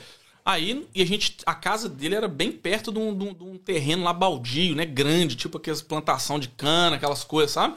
Falei, bom, agora ferrou, né? Esse cara fazer alguma coisa, matar a gente, jogar a gente no, jogar no- no- nesse buraco aí. E aí, aí o cara falou assim, ó, então nós vamos fazer o seguinte, nós temos que ir lá buscar. Aí o cara falou, não vou sozinho de jeito nenhum. Né? Aí juntamos todos os amigos, colocamos num carro e fomos lá. Aí o cara combinou de encontrar num ponto X. Como assim, velho? Oxe, Falou- o policial, foi, bicho? Foi o policial. Falou assim: então nós vamos encontrar ali. Eu já falei, pronto, agora, agora ferrou. Mas assim, a gente foi em quatro justamente porque fala, o cara, um ele pode até matar, mas quatro não, né? Aí Um dos quatro vai conseguir fugir, pelo menos. foi, foi. Aí che- chegou lá, bicho. O cara já desceu do carro com a arma na mão. Ô, louco. E nós quatro no carro, né? No lugar encontrado. Desceu com a arma na mão, foi andando, andando assim. E bateu na janela, assim, com a arma, né? Tipo assim, intimidação nada, né? Ninguém te viu. Aí todo mundo lá dentro, assim, gelado, né? Falei assim, fudeu. Aí o Dudu já começou a falar lá, se mijou todo nas calças. E foi, foi, o- foi, um, foi um negócio de louco. E, e- e- e ele falou assim: e aí, como é que vai ser? O cara tava Ah, esperando o quê? propina. Mentira, mano. Não. É certo, né? Pra, pra falou- marcar no local certo É, e tal. falou assim, e aí, o que, que vai ser? Eu falei, não, me dá minha identidade, moço, pelo amor de Deus. Ele começou a chorar lá. Ah, pelo amor de Deus. me dá minha identidade, eu sou um cara bom, eu não faço nada de ruim, papapá, papapá. Aí o policial foi e falou assim, e aí? Continuou batendo, né? O negócio da revólver, assim. Aí a gente, né, falou assim, vai ter que fazer alguma coisa, né? Aí o, aí o Dudu, no final das contas, o cara viu que a gente não ia dar bosta nenhuma pra ele. o cara foi e falou assim, ele foi falou assim, então me dá a identidade. O Dudu, acabou, acho que ele pediu a identidade no final das contas, me dá a identidade. Então nós vamos lá na delegacia e a gente resolve isso. Aí o cara foi meio que ficou assim, né, do nada, pum. Já são quatro, tem que matar quatro e jogar aqui. É foda. Aí foi devolveu a identidade sem ter que pagar propina. Mas assim, o cara tava esperando mesmo, bicho. E chegou lá em casa todo mijado e cagado e tal. Ou foi seja, foda, a ideia dele era o quê? Vou pegar a identidade desse cara, eles são, não são daqui, vou aproveitar pra tirar uma grana. Só devolvo se ele. me- Cara, É, Aí ele falou da, da delegacia pra intimidar a galera. É, ué. Foi isso. Imagina os exatamente. guri pensando, vamos ser preso. É, a gente pensou, né, velho? Com certeza. Passou tudo pela cabeça, né? E é que nem tu falou, não tinha nem o celular na época pra filmar escondido aqui. A pro... Não, que sei Aí, lá. O, o 6120, o 6120 da época, acho que era o Nokia, só tinha aquele bichinho da cobrinha. que ia assim, Você você lembra disso? e com certeza ele já teria, ele já tinha feito com vários essa história aí. Ah, o cara, o cara é Imagina profissional. quanto né? dinheiro que ele não tira. O cara profissional. Os turistas, digamos assim, né, que vão pro Rio. O cara, o Rio, o Rio, eu falo, o Rio é brincadeira, não. Lá, lá Se faz hoje que em dia, a galera já filma e mas já pega ele na hora. É, é nesse, nesse, nesse, nesse lá foi, foi, foi bem, bem complicado. Mas aí a gente começou a parar, aí paramos de ir lá porque começou a ficar muito perigoso, cara. Começou, toda vez que a gente ia, os caras queriam caçar confusão com a gente. A gente gostava muito de jogar fliperama. Aí tinha um lugar lá de jogar fliperama, que a gente ia, ficava lá jogando Marvel vs Capcom. Aí ficava jogando Hadouken, aquelas coisas. né? ficava jogando aquele negócio todo e, e os, os caras do local lá ficavam puto com a gente, né? E ficava a galera lá vendo as gatinhas, ficava lá olhando, aquela coisa toda. E a gente come, começou a ficar violento demais, cara. Já percebiam de cara que vocês eram de fora? Ah, né? com certeza, com certeza. E aí a galera começou a caçar briga. Era todo ano que a gente foi, começou a, a ter briga, né? Briga pesada, de, de tiro pra cima, É essas mesmo? coisas, facada. A gente. Facada. É, isso minha mãe nem sabe disso. Aí eu fui. aí eu Não fui- sabia, né? É, não, sabe exatamente, agora já era. Mas aí pra decidimos não ir mais, porque ela começou a ficar perigoso demais. Aí. Mas tem história demais. Se for entrar nessas histórias aí de lá. Vamos ter que marcar um churrasco então pra ficar sabendo essa história do Will. Ô Will, vamos voltar um pouquinho então aqui pra Austrália, já que tu já foi e voltou, foi e voltou do Brasil umas três, quatro vezes, Gerente do bar? de gerente do bar, é né? tenso. Cara, conta um pouquinho pra nós a, a função do Will hoje em dia. Hoje em dia? Ô, cara, hoje em dia é, eu trabalho única e especificamente fazendo financiamento imobiliário, né? Então a pessoa... Eu, eu trabalho na OSI já tem... Já desde 2016, né? Desde 2016 eu trabalho nessa empresa, mas eu comecei nessa empresa como, como suporte de broker, né? IT suporte, né? Que eu, faz, mexendo com os softwares dele e tal. E era, foi, para mim foi uma forma de entrar no ramo, sabe? Eu, eu achei essa forma sendo a forma mais tranquila de entrar. E entrei é, faz- fazendo isso no escritório central, vislumbrando trabalhar como broker no futuro, né? Mas aí depois disso, saí dessa área, fui para a área financeira da empresa. E depois eu falei pro chefe lá, falou, chefe, negócio é o seguinte, eu tô precisando ganhar tanto. Você consegue ver eu ganhando esse tanto daqui um ano, dois anos? Ele falou, não. Eu falei, thank you very much. See you later. Aí foi aí que eu tomei a decisão de montar a minha própria, né? é, Fazer eu traçar o caminho para eu ser dono da, da minha própria OSI. Né? Que eu trabalhava no escritório central da OSI, né? Que dá o suporte para os brokers, né? E aí eu fui comprei a franquia, né? Aí eu virei sócio. é, eu comecei a trabalhar nessa franquia que eu trabalho hoje. Trabalhei, sei lá, uns dois anos e meio, três anos nela como, como funcionário.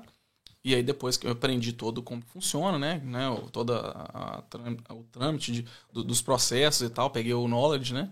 E fui, fui comprei a franquia. Aí eu falei, não, vamos, vamos meter o pau. Mas Will, ah, tentando voltar um pouquinho, qual foi o momento que o Will percebeu assim, não, eu, eu não quero mais ser bartender, eu não quero mais trabalhar com eventos, eu É. quero focar ali, sabe, em trabalhar escritório. Qual foi esse momento? Tu lembra quando foi? Qual foi o ano? Tu saiu do, do- do- da gerência do bar, digamos assim. Ô, cara, assim, é- eu quando eu vim, já saí do Brasil, eu já tava em 2014, né? Eu já tava com essa, com essa, com essa ideia. Só que demorou mais do que eu imaginava. A realidade é essa. Né? Porque eu sou formado em administração de empresa. Né? É, então não é como assim um engenheiro específico, né, e tal, ou um médico aqui, ou um fisioterapeuta, por exemplo, que tem a aqui é muita procura, né? Então é muito muito vasto, né? Então o- achar um serviço na minha área que ganha- que pagasse o que eu precisava e que eu também não só que eu precisava, mas que eu achava que eu merecia, é, não era difícil. Então comecei a galgar e falar assim, ó, bom, qual que é o próximo era tipo um xadrez, eu vou fazer isso daqui dois anos ali, daqui três anos ali. Já tinha tudo planejado. Planejei, é. Aí essa, e na OZ era isso, né? Eu falei assim, ó, nessa, né, né, quando eu chegar nessa posição, eu vou ter condição de saber se vale a pena ou não colocar esse tanto de dinheiro, né? Porque para ter uma franquia aqui na Austrália não é barato, né? Então, então assim, foi ba- bastante recurso alocado para isso. Mas é um negócio muito bom. Se, é aquilo que eu falei. Se você é, é, tem uma paixão por um negócio e, e- e- por exemplo, igual o meu, é vendas, né? A área financeira para mim e a área imobiliária para mim tá tudo num só pacote. Então, para mim, como um broker, foi igual uma luva, né? Eu falei assim, bom, essa função faz tudo que eu quero, né? E me dá a liberdade de trabalhar do jeito que eu quero, né? Então, eu trabalho final de semana, eu trabalho de noite, de madrugada, de dia, hora que quiser. hora que quiser. Então, assim, tem o horário que eu vou pro escritório, para que é os horários que o- os bancos estão funcionando, para dar um suporte pro pessoal lá, né, da empresa. A gente tem, a gente tem são cinco funcionários, né? Então, então todo mundo escrevendo financiamento, né? O mercado tá passando por um boom imobiliário muito grande, então a gente tem que aproveitar, né? Então, então inclu- inclusive esse, esse mês é, consegui esses três últimos meses eu fiquei top top 5, top, top 10 da Austrália, de, de, de mesmo? New South Wales de venda. É. Então, então assim, foi, foi, foi bem bom. Foi bem bom para a nossa empresa. A empresa está crescendo muito, muito, muito. E na velocidade muito maior do que a gente planejava. Sabe? Pensa em ter mais funcionários futuramente? Não? Com certeza, com certeza. Na verdade, o plano, a gente tem um plano de, de às vezes, começar a segunda loja. Já já estamos, já tamo, a conversa já está acontecendo.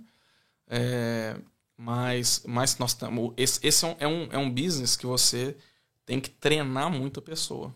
Né? Porque é um, você está tá lidando com uma das maiores é, né, é, processos financeiros que uma pessoa vai fazer na vida dela. Então você não pode. Né, você tem que entender o que você está fazendo e dar todo o suporte para a pessoa. Então a gente treina. Então a gente, tá, a gente teve. A gente tá treinando dois agora. Então eu contratei mais dois. Então tem um que está sendo treinado que já está tá indo super bem, já vai conseguir soltar a coleirinha bem, bem, bem, bem rápido agora. E o outro, acho que daqui a um ano mais ou menos, ele já deve estar e preparado. O, o treinar, tu diz, é ensinar a pessoa a saber vender. Aquela malemolência de conseguir conversar e tal. Cara, cara, essa aí eu falo. Acho que a pessoa, para ser bom ou não em venda, a pessoa tem que, tem que saber se ela é ou não. Dá né? o troco em moedas, né? Aquela coisa assim, dá tipo o troco em moedas. Você tem que saber, você tem que ter essa. Tem que ter, tem o feeling, tem que ter o tem. feeling. Isso aí, só acho que isso não tem como ensinar muito, não. A pessoa ou, ou é bom ou não é Sim. bom de venda, né? Agora o que a gente tem que ensinar é como fazer o processo, como, como fechar todos os, os, os problemas, os potenciais problemas, que acho que é muito regulado, muito regulamentado aqui na Austrália, né? É, então, para tudo você tem que ter um, um, um subject to né? É, então, assim, você tem que ter sempre uma ressalva para alguma coisa, tem que saber dar toda é, o suporte de né, end-to-end para o cliente, porque se você fizer, souber ser bom no início, mas ser ruim no final, não dá. Você tem que saber. Então, eu, por exemplo, eu tenho hoje um funcionário que ele. É, é, eu faço toda a comunicação com o cliente, sou eu que faço. Toda, todo, todo, todos os meetings com o cliente sou eu que faço. Né? Todos os cálculos sou eu que faço. E aí chega num ponto que de, de enviar o financiamento para o banco, eu já, eu já passo para um funcionário meu. É o funcionário meu que envia para o banco. Ele põe no sistema, digita, faz o data entry, né, essas coisas, e já manda. Né? E aí, a partir do momento. Esse é um funcionário. E aí, a partir do outro momento que a aplicação é aprovada né, no banco, Aí eu tenho outro funcionário que toma conta de todos os processos dali para frente. Que a partir do momento que é aprovado, tem várias coisinhas, frente, vai, volta, precisa de mais isso, precisa desse documento, esse aqui não tá bom, esse aqui tem que fazer isso. Então, essa passa tempo no, telefone, né, com o banco. Então, assim, é um trabalho exaustivo, né? Você ficar no, com o banco, demora a atender, aquela coisa toda. Mas o nosso, graças a Deus, o nosso, nosso serviço está sendo bem, bem, bem recompensado, né? Tem muita gente, muito cliente que deixa review pra gente lá no, num, num website, nesses Google Review, tem, tem qual que é o outro? É, é Rate My Agent, né? Tem Rate My Agent, se você procurar lá no Mortgage Brokers, tem, tem lá bastante review que o pessoal deixa lá da, da gente. Então, assim, acho que é, o serviço está sendo refletido aí, né? Will, aquela pergunta que eu te fiz lá no início. Eu tô uhum. com uns milhões imaginários na minha conta aqui, e eu, mas eu sou estudante, Will. Cara, um estudante aqui consegue comprar um imóvel ou não? Oh, cara, é excelente questão. Excelente pergunta. É, os, dos bancos que eu trabalho, os 23, nenhum deles tem interesse nesse ramo. Mas na Austrália você consegue. Outros bancos conseguem te liberar. Né? Apesar de que, economicamente falando, se você é um cara que, vamos dizer assim, que a cifra não é o problema, você tem descendo em rio, não é problema. Mas é, você vai pagar um, um, né, o que no Brasil chama de TBI, né? O imposto de transferência de imóvel, não sei se vocês conhece, mas aqui que eu tenho o Stamp Duty, tem, tem um tanto de, de, de outros impostos que, que entram no, na, na, compra, esse aí vai ser lá em cima, né? Então, economicamente falando, para você comprar... Não vale a pena. Não vale a pena como, como estudante, não. Não sei que tá, cara... todo mundo, o início que eu falo para todo mundo é o seguinte, trabalha para você conseguir o seu PR, quando você tiver o seu PR, né, você já consegue, você consegue fazer o financiamento. Inclusive tem banco até que aceita o, o, que antes do PR tem o, tem o temporário, né? Então você tem o permanente final e o, e o temporário, né? O permanente é temporário, que acho Sim. que dura um ou dois anos, né? Então, quando você já tiver esse, você já consegue até fazer.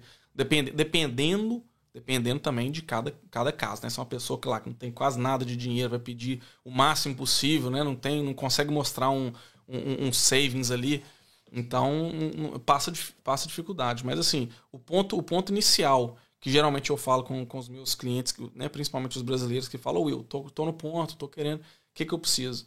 Né, eu falo assim, a primeira coisa, tá com PIA? Tô.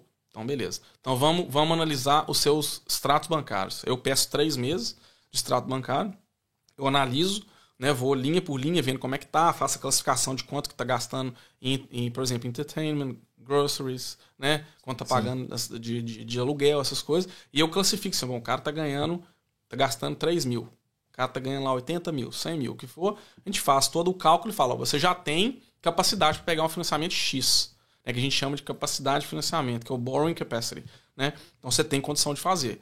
Agora, aí eu falo assim, ó, você tá pedindo muito Uber Eats, você tá comendo muito log, você tá fazendo muito gasto assim na sua conta bancária, tá, então vamos reduzir isso. Dá uma segurada. Vamos, vai dar uma segurada. Vamos, vamos, vamos reduzir para o extrato ficar limpo, né? Você tem, você tem cartão de crédito? Tem. Como é que tá isso? Ah, tá ali, papapá, papá. Você precisa? Não. Então, cancela. Se você não usa, não precisa, cancela. Ou reduz para um limitezinho bem baixinho, né? Para não, não atrapalhar. Que o cartão de crédito, na verdade, muitas pessoas acham que ter um cartão de crédito é bom para o financiamento. Mas, na verdade, como é um, é um, é um crédito, por exemplo, se você, o banco te der um financiamento hoje e você tem um cartão de crédito de 20 mil, se você quiser ir amanhã lá para Las Vegas e gastar 20 mil, você tem o dinheiro lá, né? Sim. Então o banco ele fica cabreiro com isso. Então, quanto menor for o ah. seu limite no cartão de crédito, facilita o seu borrowing capacity. Ele sabe que tu não vai ter gasto exagerado. Isso, isso. Ele, ele, já, ele, já, ele, já tem um, ele já tem um valor médio que ele gasta lá de 3,83%, sei lá, 87% do valor do limite, como, como, como o bufferzinho lá de fazer o cálculo, né? O cálculo para alocar por mês. Então, se você tem um cartão de crédito baixo, é uma coisa, ou não ter nenhum, né? Se você puder não ter nenhum, melhor ainda. Não ter. É, é, mas se você tem. Geralmente o que a gente vê muito é pessoas com carro, né? Financiamento de carro. É, dá para fazer também sem problema nenhum. Só tem que, obviamente, ter capacidade para conseguir fazer, né? Para fazer o financiamento. Vamos supor assim, agora tá, tipo, consegui minha residência. Uhum. Aí vamos dizer que eu tenho um salário de 2 mil dólares a semana. Uhum. Quanto seria mais ou menos o financiamento que eu conseguiria? Para dar entrada numa casa. Essa, essa, essa pergunta, essa pergunta é uma, boa. É uma média, né? É, essa, essa pergunta é boa, cara. Eu vou falar número assim bem, bem por cima, tá? Mas isso sem. Tem muito outras informações que eu preciso para poder fazer esse Sim, cálculo. É. Por exemplo, eu preciso saber quanto você gasta por mês, né? Que é o seu living expenses, que a gente fala, né? Quanto que você gasta por mês. É, tem um benchmark que o banco que o banco já usa, né? Fala assim, bom, a pessoa no seu padrão, no seu nível salarial, é, sem nenhum filho, é, single, solteiro, é, ganha tanto, então sua média de gasto deve ser, por exemplo, 3 mil por, por, por mês. 3 mil ou 4 Sim. mil por mês. E, em volta de tudo isso, eles querem saber se vai conseguir pagar o financiamento. Obviamente, obviamente. Então, se não tiver, se você não conseguir no final do, da conta, se for negativo, quer dizer que você não tem dinheiro para cobrir, né? E cobrir todo o financiamento, mais as suas, suas despesas, mais o cartão de crédito, mais o carro, né? Então, assim, você deve conseguir. E, porque uma coisa é o borrowing capacity, né? Quanto de financiamento que eu consigo. E outra é quanto de savings que eu tenho para comprar. Porque vamos dizer que você ganha lá 2 mil por semana, que está ótimo, você ganha lá 2 mil por semana, você consegue pegar lá, sei lá, 700 mil, por, por, né, 700 mil de financiamento, dependendo das suas contas, vamos falar 700, entre 500 e 700 mil, você consiga pegar isso, vamos falar isso. E, e aí você, você, tem que, você tem que mostrar que você tem capacidade de pagar o seu financiamento e os juros que eles calculam, é, é, é bem técnico isso, tá? É, mas os juros que eles calculam para você fazer o, o, pagamento mensal não é os juros que você está pegando no banco, que hoje está variando de 2% a 4%. Né? Eles colocam 3% acima disso, 3% de, de gordura. A margem de erro. Isso, correto. A margem de erro. Porque eles falam assim, se acontecer uma, uma catástrofe uma financeira, uma crise igual o GFC de 2008, você ainda consegue fazer, consegue se pagar tranquilamente. Então, por isso que o borrowing capacity hoje, é, é, muita gente não consegue é, pegar muito por conta disso, que eles pegam só os juros lá, vamos falar 3% mais os 3%, então você tem que pagar, vão, eles fazem o cálculo do pagamento mensal em 6%. Então, se você não tem capacidade disso, você não consegue pegar. Entendeu? Sim. Mas, mas o, que eu, o que eu falaria, você, o seu savings, que é a parte crucial do negócio. Você tem o borrowing capacity, você tem o seu salário, tranquilo. Né? Se você já está pagando aluguel, aquele aluguel mais ou menos bate com o seu com o valor do financiamento, então você já sabe que mais ou menos faz sentido. A conta é essa. Você paga 550, 600 por semana e você vai pagar mais ou menos a mesma coisa no financiamento, então você tem condição de pagar, né? Então você já, já tem isso. Mas aí você vai você vai para a questão de você ter os savings. Você fala, tem 50 mil, tem 60 mil, tem 100 mil. Aí esse valor vai vai eu, eu faço a engenharia, o cálculo reverso da conta para saber quanto que você consegue comprar através do seu borrowing capacity. Você consegue pegar 700 mil, você tem mais 100 mil, né? A conta dos dois dá 800, mas aí vem outros custos, né? Vem custo de stamp duty, que é o TBI, gasto com advogado, né? É, application fee, né? É, registration, que é o registro também das, das coisas. Então, tem outras contas que você comprar um imóvel de 700 mil, Não é 700 mil que você precisa, você precisa de 700 mil mais, Mais um pouquinho gordurinha. é, poder pagar os, os extras, né? Tá, os- mas os- tu falou aí que, né, eles dão essa. Tem a margem de erro dos 3% e tal. Se for batendo, dá aí quase 6%, digamos assim. Isso, hoje, hoje Ah, em dia se sim. eu pedir pro banco, tá? ah, 500 mil dólares emprestado Uhum. pra me comprar uma casa. Quanto, eu vou ter que pagar 6% acima dos 500 mil no, to- no final do pagamento? Não, não, não. O que acontece? Porque no esse- Brasil a gente pede 50 mil, às vezes a gente paga 100 mil de volta. É mais ou menos que é, quase o Não, dobro, não, né? não, não. O que, que, que acontece? Isso é só para cálculo do seu, da sua capacidade de financiamento. Para você ver se você passa o primeiro preliminar lá. É. Isso é bem no início. Ele tem condição? Aí se você passou lá no 6%, 6,5%, o que for, já é a primeira fase, beleza. Então ele tem condição. A segunda fase é qual? Vamos ver quanto que ele tem de savings para comprar a casa. Se você tem os savings, você pegar os, os 500 mil, aí beleza. Se você vai comprar uma casa, sei lá, de 700 mil e você está pegando emprestado 500 mil, então você está pegando emprestado 500 mil do banco, né? Então você vai ter que pagar esses 500 mil mais os juros, né? Como que o banco faz dinheiro? O banco faz dinheiro te cobrando um, um juros. Então se o juros é 2%, ele vai te cobrar... Aqui na Austrália é muito barato ainda em comparação no Brasil, né? Então, por exemplo, é 2% ao ano. Então, se você pegar 500 mil, você vai pagar 500 mil, 2% disso ao ano. Aí você divide isso mensalmente, você vai saber quanto que é seu pagamento mensal.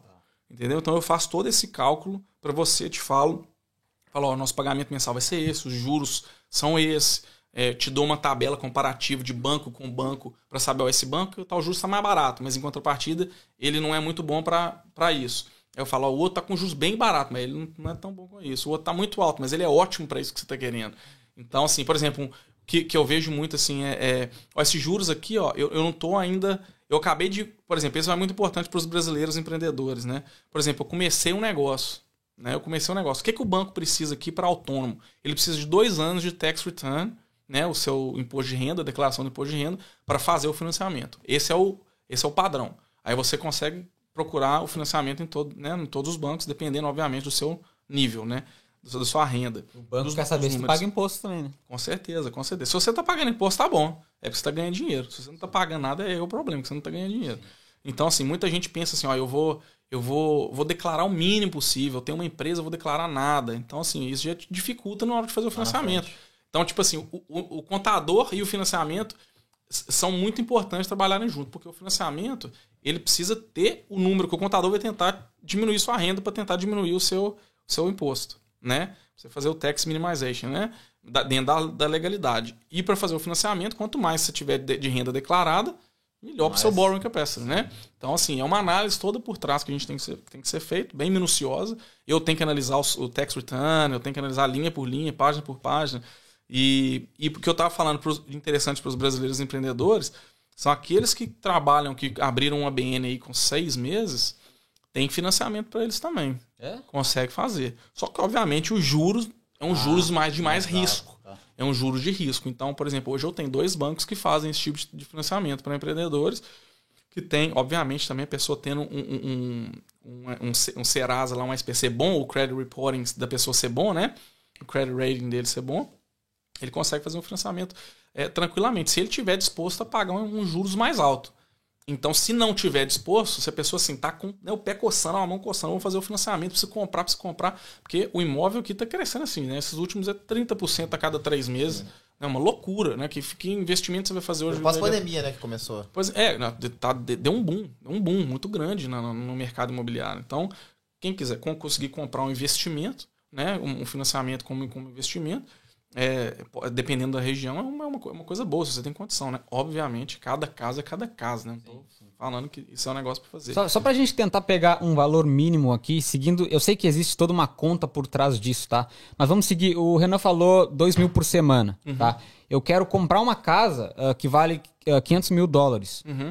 Qual é o processo? Eu sei que existe muita conta por trás disso, mas como que eu vou saber quanto que eu vou pagar por mês por, esse empréstimo aí? Ah, essa é a conta que eu faço. Quando a gente for fazer a nossa análise principal, né? Eu vou. Você, tá, você tá- quer que eu te fale agora quanto que seria isso? É mais ou menos um valor por cima, só pra gente ter uma, meio que uma 500 noção. mil, você vai, você vai pagar uns 2 mil 2 mil dólares por por mês. mês, mais ou menos. É, De- Por aí, por aí. É, 2000, 2000. Dependendo do juro, porque os juros também que vai, te, Sim, vai ditar sim, sim, quanto claro. que é, né? Mas num juros médio ali de 2, 3%, você vai pagar isso nessa faixa dos 2.000, 2.400. E em quanto- até quantas vezes, Will, consigo fazer São isso? 30 anos. O, o, o- 30 o anos. normal aqui da Austrália é 30 anos, né? Já é o default, né? Que eles fazem. Tem banco aí fazendo até 40 anos, mas eu não tenho nenhum que faz 40 anos no meu, né? Que trabalha comigo. 30 anos é o normal. Você divide o financiamento em 360 vezes, né? 30 anos, e aí você vai ter o pagamento mensal, você vai saber quanto. E, é um valor X. É 2 mil durante esses, sei lá, 30 anos. Oh, Boa, excelente, excelente pergunta. É aí que é a diferença que vem a o técnico, né? Vem a parte técnica do, do, do estudo. Se é um juros fixo, tem dois juros hoje, né? O juros fixo e o juros variável. O juros fixo, ele é fixo por um período, entre 1 e 5 anos, tá? Aí os outros 25 anos, vamos O, dizer assim... o banco não é burro também, né? Claro, claro. e, o- e e os juros Ainda mais que variáveis. o financiamento dura 30 anos, não vai ficar com aqueles juros de 100. Exatamente. Então, isso é uma, é uma pergunta bem, bem, bem interessante, que é o que a as pessoas mais batem cabeça hoje para decidir isso. Como o juros fixo aumentou muito, né, é, sem entrar muito na, na- na parte técnica do negócio, que o, né, o, o- fundo internacional aumentou, então está tudo muito mais caro para você, você trazer dinheiro de fora e, e- e- e- emprestar aqui, que é o que acontece com os bancos. É, é, as, a- a- as pessoas estão optando agora por juros variável. Né? O juros variável, a diferença do fixo e variável é que o fixo ele não muda por aquele período. Né? Se eu pedir lá fixo por dois anos, ele vai ser aquele financiamento fixo por dois anos. Você já sabe que é aquilo. Se for variável, ele pode ou aumentar ou pode subir, dependendo o que o, o banco fizer com o juros. Se o banco, o banco falar assim, ó, a partir de hoje nós vamos aumentar é, né, X%. Aí ele passa essa porcentagem para você e seu financiamento aumenta. Que é o que está aparecendo que o mercado australiano está é, tá, tá indo para esse. se encaminhando. Tá, os juros fixos agora. A gente tinha juros, já teve juros fixos de 1,78 é, um por ano, muito barato, 1,78, Sim, né? num ano. É, num ano, muito barato. Então, era muito barato em pegar emprestado. Então, foi o que fez o boom do empréstimo que a galera. Como os juros fixos agora tá subindo e já tá, tá para lá dos 3%, né? Isso nós estamos falando numa janela de 4, 5 meses que os juros começaram nessa subir dessa, dessa forma. Então, então o pessoal tá indo mais para os juros variáveis. Os juros variáveis, tá- a gente tem juros começando aí de 1,99 por mês, 1,98, dependendo do tipo de produto que você pega, sabe? Então, é uma conta que faz a diferença muito grande no bolso, né? No final do mês, é uma diferença que pode ser até 400 dólares por mês, Sim, sim, sim. por mês no pagamento, né? Então, quanto menor os juros, melhor você tá pegando um financiamento mais barato, né? Por mês para o seu bolso, né? Com certeza. Will, vamos dar uma pausinha só pra ele comer um pouquinho, Renan. A gente tem que falar mais um parceirinho e já já a gente vai ler os comentários também. Caso alguém tenha alguma pergunta, galera, é um assunto muito interessante. Eu, por mim, Renan, vou ficar por mais. Porque eu sei que eu não tenho milhões no banco, mas eu- isso interessa, Renan. Interessa. Futuramente, Futuramente, né? Quando eu consigo comprar um barraquinho, alguma coisa assim, né? Do nada tá morando aí. Uma, E do nada já uma consigo- maloca aí, uma maloca. Do nada tá lá em Will, vou dar um tempinho pra te alimentar um pouquinho. Vamos falar mais um pouco do nosso. Um parceirinho, Renan. Porque também tem o bruxo, né? É, Luiz Fernando. Will, ele- ele que dá trabalho, Renan. Ele que dá trabalho. Galera, vocês que estão no Brasil estão pensando em vir para a Austrália e vocês que já chegaram recentemente, sabia que te- tem uma parte muito fácil? Cara, tu tá apavorado, tu recém chegou em Sydney, tu não tem emprego. Cara, o link está na descrição aqui. Cara, essa Labor Hire. ele- Renan, o Luiz Fernando ele tem uma jogada muito boa, cara. Tem? Que eu sempre gosto de lembrar galera aqui. Cara, vocês chegaram aqui do nada, do nada vocês chegaram. Podcast. Me dá meu boneco aqui, cara. Me dá o boneco aqui. Vocês chegaram aqui do nada, vocês não sabem falar inglês, só que vocês estão precisando de emprego, cara. Só que vocês ficam assim, pô, eu não sei falar inglês, então não vou procurar emprego porque eu tô com vergonha, não vou conseguir me comunicar. O Luiz Fernando, ele fez assim. Casey Jones, você não sabe falar inglês? Não te preocupa, cara. Eu vou te colocar pra trabalhar junto com o Renan, tá? Que, Que fala... também não fala inglês? que- Brincadeira. Que fala inglês muito bem e ele vai te ajudar. Ou seja, eu vou colocar vocês pra trabalharem de dupla. Sempre uma pessoa que não fala inglês e a outra que fala inglês pra poderem se ajudar, pra poderem comunicar durante o dia. E qual é a função que ele tá mais precisando, Renan? É o Severino, é o Labor, né, Cass Jones? É que nem tu falou. O, o Luiz Fernando ele divide as equipes pra um tentar ajudar o outro. Então, você que tá, tá vindo do Brasil, tá chegando aqui na Austrália, você que já tá aqui na Austrália, tá querendo trocar de trampo, tá precisando dar uma mudada na, na sua rotina, só procurar a Best Choice, tem o link na descrição, como o Cass falou. Cadastra lá no site deles, eles têm diversas funções, mas no momento o que eles estão mais precisando é labor. Pra dar uma força pra galera na obra lá, né? Que tá. tá a, a- opa, me atrapalhei.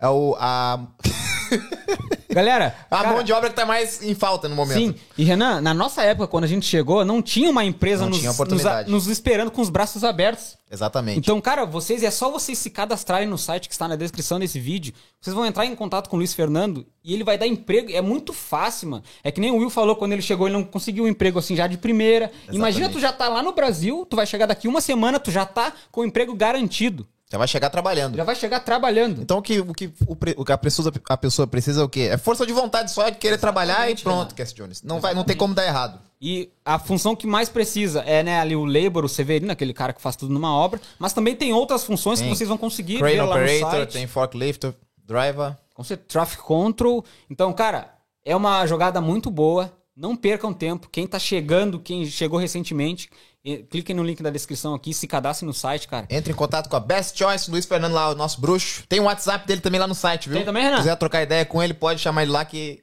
dá todo o suporte necessário. Tamo junto, Best Choice. É os guri. Renan, gostaria de dar uma lidinha nos comentários aí? Vamos ler aqui, tem mais um. Setembrino. Setembrino! Quais são os maiores empecilhos para se comprar uma casa na Austrália? Não, boa pergunta, hein? Um abraço, seu Setembrino. Essa é bem, essa é boa, pergunta boa. Acho que, ah, na verdade, o- a- os seus os hábitos das pessoas é, um- eu acho que é o, o primeiro, é o fator número um, porque eles acham que assim, eu tenho dinheiro na, na- conta, ou, ou assim, eu tenho um apartamento no Brasil que eu vou vender, eu vou trazer o dinheiro e já vou fazer o financiamento no dia seguinte. Ah, ah, ah, ah, ah. É, tem, é, é, a gente faz, mas assim, tem toda uma, um, né, uma estrutura por trás que a gente tem que fazer a estratégia com antecedência para poder estar na posição de fazer a solicitação. Então, como eu falei, o três meses, geralmente como o banco quer ver o seu histórico de três meses, que se você for pensar não é nada, né? É. O histórico de três meses você vai ter que fazer a coisa regrada, você- você- ele vai olhar seu savings, sua conta de savings, se você tem condição de manter um savings, todo mês você manda lá mil pro seu savings. Nem que você vai gastar o tempo que for para juntar, mas você vai lá, mil, cinquenta por semana, você coloca um, um auto- uma, uma transferência automática, Automática. lá, já vai indo, ele vai lá, ó, essa pessoa aqui tem, ela tem um hábito de, de, de, de juntar dinheiro, de pagar as contas, então assim, a gente tem que mostrar isso tudo. E geralmente as pessoas não têm isso, cara. Essa, essa é a Isso parte conta muito, eu. A demais. disciplina financeira, né? Falou tudo. Por quê? Porque, inclusive, eu tenho muita, muito cliente que chega pra mim, e às vezes não fala nem pra mim que tô fazendo financiamento. Ele fala, ele- ele- a pessoa vai fazer compra. Hoje é muito fácil fazer compra, né? A gente, lá no Brasil, é a Casa Bahia, essas coisas, você divide em 200 mil vezes, né? Até você ter 100 anos, você tem, você tem prestação, até você tem anos. Nunca vi isso. Mas aqui você agora tem esses Afterpay, ZipPay, essas contas, né? Isso também o banco olha meio torto pra isso, tá? Porque assim, a pessoa fala, se você tem dinheiro pra comprar, Não precisa parcelar. coisas, você não precisa parcelar nada, não. Por mais que não tenha juros, por que, que você tá pegando isso? Né? Porque também se você depois não atrasar um dia, é onde eles ganham dinheiro, né? É. Então, ent- inclusive o, o ACCC aí da Austrália já viu, falou, essa galera tá emprestando demais e o pessoal tá atrasando o pagamento. É FII, muito FII, muito né, taxa que paga. Então, essas coisas todas atrapalham o financiamento, né? Se você usa, se você usa isso, muito, muita cartão de crédito, não consegue pagar as coisas à vista, mostra pro banco o quê? Que você não tem uma gerência da sua financeira muito, muito boa. E uma, uma parte que eu peguei também, que, que não deixa de ser uma dica, é que, por exemplo, ah, eu quero comprar uma casa daqui três meses, eu vou começar a me cuidar com o gastos, né? Claro. Ali, Uber Eats, essas coisas assim, porque Claro. tudo eu vou ter que mostrar no meu extrato pro, pro banco, né? Isso. Então, querendo ou não, é uma dica. Ah, com- O ideal é que nem tu falou, né? Se- Se policiar ali, se administrar, tipo, um ano antes de tu fazer o financiamento. né? certeza. Com certeza. Eu, eu indico também a pessoa, apesar de que as pessoas que chegam nesse, nesse, nesse nível, às vezes, elas têm esse. Fazer, elas têm um budget pessoal, uma forma de, de fazer o, o tracking do, do budget deles, eles, eles têm uma, uma, planilha, meio que seja de Excel mesmo, sabe? Coisa meia boca. Eu, eu tenho lá, meu budget é qual? Meu orçamento por mês de comida é, é, é, é 400 por, por, por mês, por semana. É, meu gasto com, com entertainment é 500. Meu gasto com isso é tal. Então, se você souber o quanto que você gasta e alocar, pe- pelo menos, né, du- durante um período que você tem essa, essa- esse controle financeiro, no final das contas, é chato demais fazer isso para quem não tem esse controle. sim. Mas quando você toma a rédea do negócio, é bom demais, cara. É muda a vida. A forma de enxergar as coisas muda, porque você não começa a pensar mais em dinheiro. O, dinhe o dinheiro. Você não tá assim, pô, quanto que é meu, quanto que eu, que eu tenho? Quanto, quanto de mês que eu tenho pro meu salário ainda? Porque é tipo assim, né? você tem lá, quanto de mês? Ainda tem, nossa, ainda tem 20 dias, eu só tenho isso na minha conta. Então você muda o pensamento, você não fica mais focado no dinheiro. O dinheiro tá lá e é uma- é um- o dinheiro é um meio para você chegar. E Renan, comigo já aconteceu, não sei se contigo ou com o Will, daquele momento que tu olhou pra tua conta e falou, mas eu pensei que eu tinha mais. É, Nunca aconteceu isso contigo, que, Renan? acontece direto.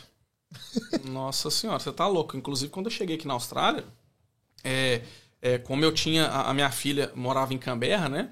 É, para mim, pra Rai, a gente fazia a coisa, era contada na vírgula. A gente tinha um- uma, uma ferramenta de budget pra nós que era na vírgula. A gente, assim, é uma até história, depois eu posso até perguntar pra ela. Uma vez eu briguei com ela porque ela foi comprar um, um, um- um pão. Ela foi comprar um pão lá no Ulis. E ela, em vez de comprar o pão, que era o pão do Home Brand, né, que era 90 centavos, ela comprou um outro que era 1,50. do orçamento, já. Aí eu briguei com ela. Já eu, falei, eu falei, você tá fugindo do nosso budget. 1,50 um pão. Depois pode perguntar. Já fugiu do orçamento, já. Desse jeito. Era, o negócio era na vírgula. Era na vírgula, cara. Era impressionante. Mas a- geralmente hoje em dia quem tá dando certo com questão de dinheiro são pessoas que fazem o mínimo, gastam o mínimo, né, digamos assim. É, você falou tudo. Acho que o dinheiro não é quem, quem ganha muito, é quem gasta, Gasta- pouco. gasta quem gasta pouco. Se você conseguir gastar com o que você precisa e você tiver é, o hábito financeiro bom, igual você falou, você faz o- a transferência para savings automática, né? Você já cai o seu dinheiro na sua conta, você já tem no dia seguinte, você já tem o. Você sabe, você recebe todo dia 30, por exemplo. Você já sabe, dia 31, dia 1 já tem lá a- o, o- o dinheiro, a transferência automática para seus savings. Então você não precisa pensar naquilo. Você não precisa pensar naquilo. Né? Então, uma coisa que a gente faz lá em casa, por exemplo, é de ter uma, uma conta separada para os gastos da casa. Né? Então, os gastos da casa saem daquela conta ali. Né? Então, a gente sabe que na hora que a gente olhar o extrato, as contas da casa estão saindo ali. E geralmente vai ser, vai ser ali, aquilo ali, eu mostro pro banco, ó, tá ali, o meu valor é isso que está declarado. E o banco vai. tchu, tchu, tchu, tchu, é, tá, tá dentro. Mais Tem alguma algumas? pergunta aí, Renan? Tem. Giovanni Poste, bom dia do Nada Podcast. Beijo, meus filhos. Esta fera aí, bicho. Bom dia, pai. Boa noite. Vitória Lima, Vulgo Produção, mandou outra aqui. Existe a possibilidade de fazer todo esse processo levando em consideração uma conta conjunta, sendo um casal? Isso ajudaria ou atrapalharia de certa forma? Ah, perfeita questão, muito, muito boa. É conjunta melhor ainda, porque mostra para o banco que vocês vocês estão estão ligados, né? O negócio é sério, não é uma não é, não é brincadeira, né? Vocês estão juntos, né? Vocês estão declarando que vocês estão estão em conjunto, tem uma conta que está lá escritinha lá em cima que o, o ownership da conta é de vocês dois.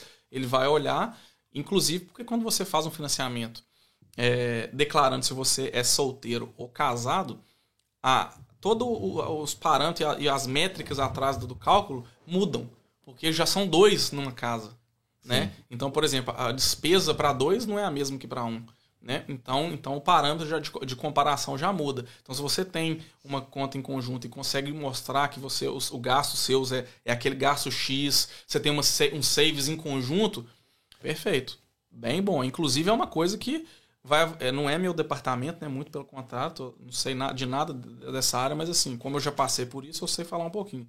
Quando você aplica para residência, se você tem uma conta em conjunto e você está aplicando com o com seu parceiro, é, você, tem um, você mostra esse histórico, né, que já vem aí de 1, 2, 3, 4, 5 anos, a probabilidade deles negarem é muito menor, que eles estão falando, isso não é. Isso conta, então? Demais, velho, demais. Que foi a primeira coisa que eu fiz quando eu cheguei na Austrália, foi abrir uma conta minha e da Raiva. Conjunta.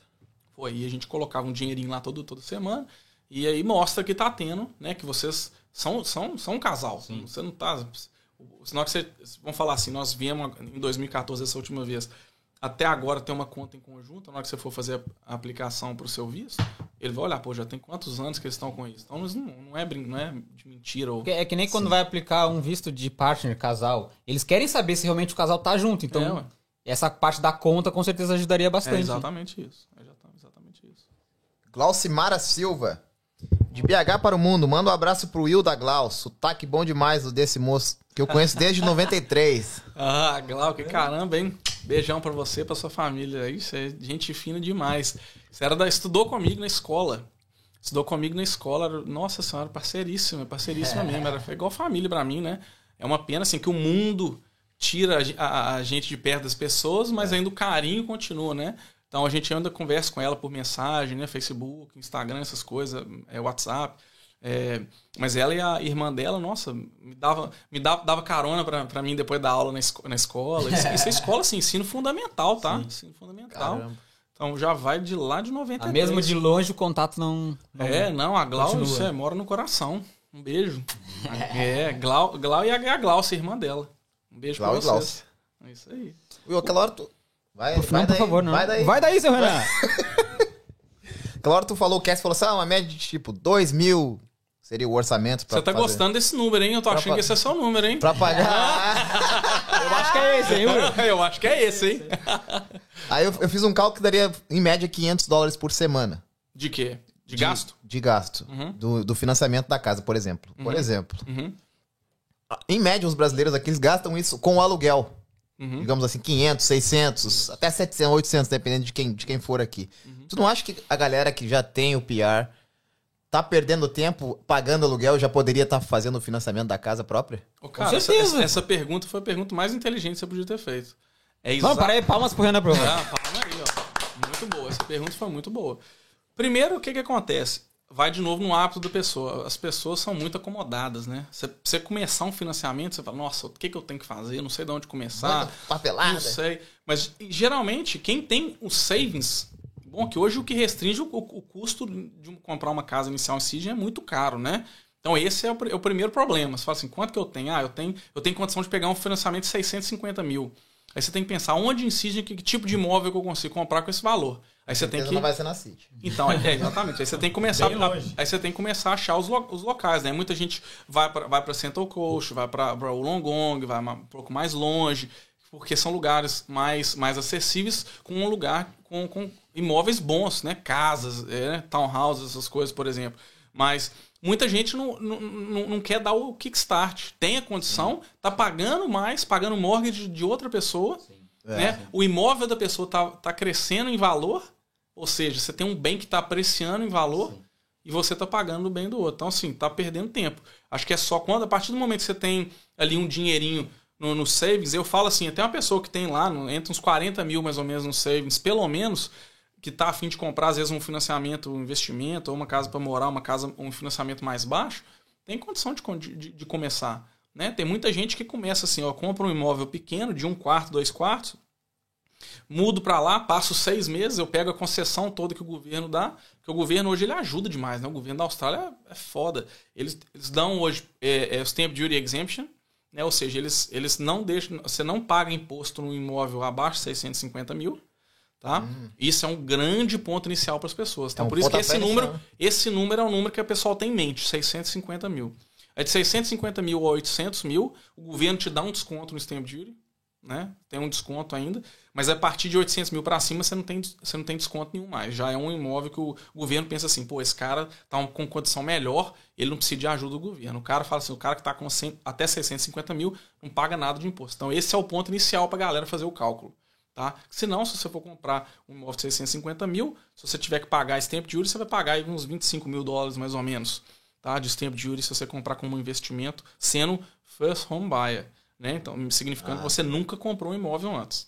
Né? Se você nunca teve imóvel, o governo da Austrália te auxilia bastante. E eles também têm o quê? Se você compra um imóvel, dependendo do valor e do local, em New South Wales, por exemplo, você tem um, negócio, tem um, um- um- um grant que chama First Home Owners Grant. Então, eles te dão 10 mil dólares para você comprar um imóvel novo.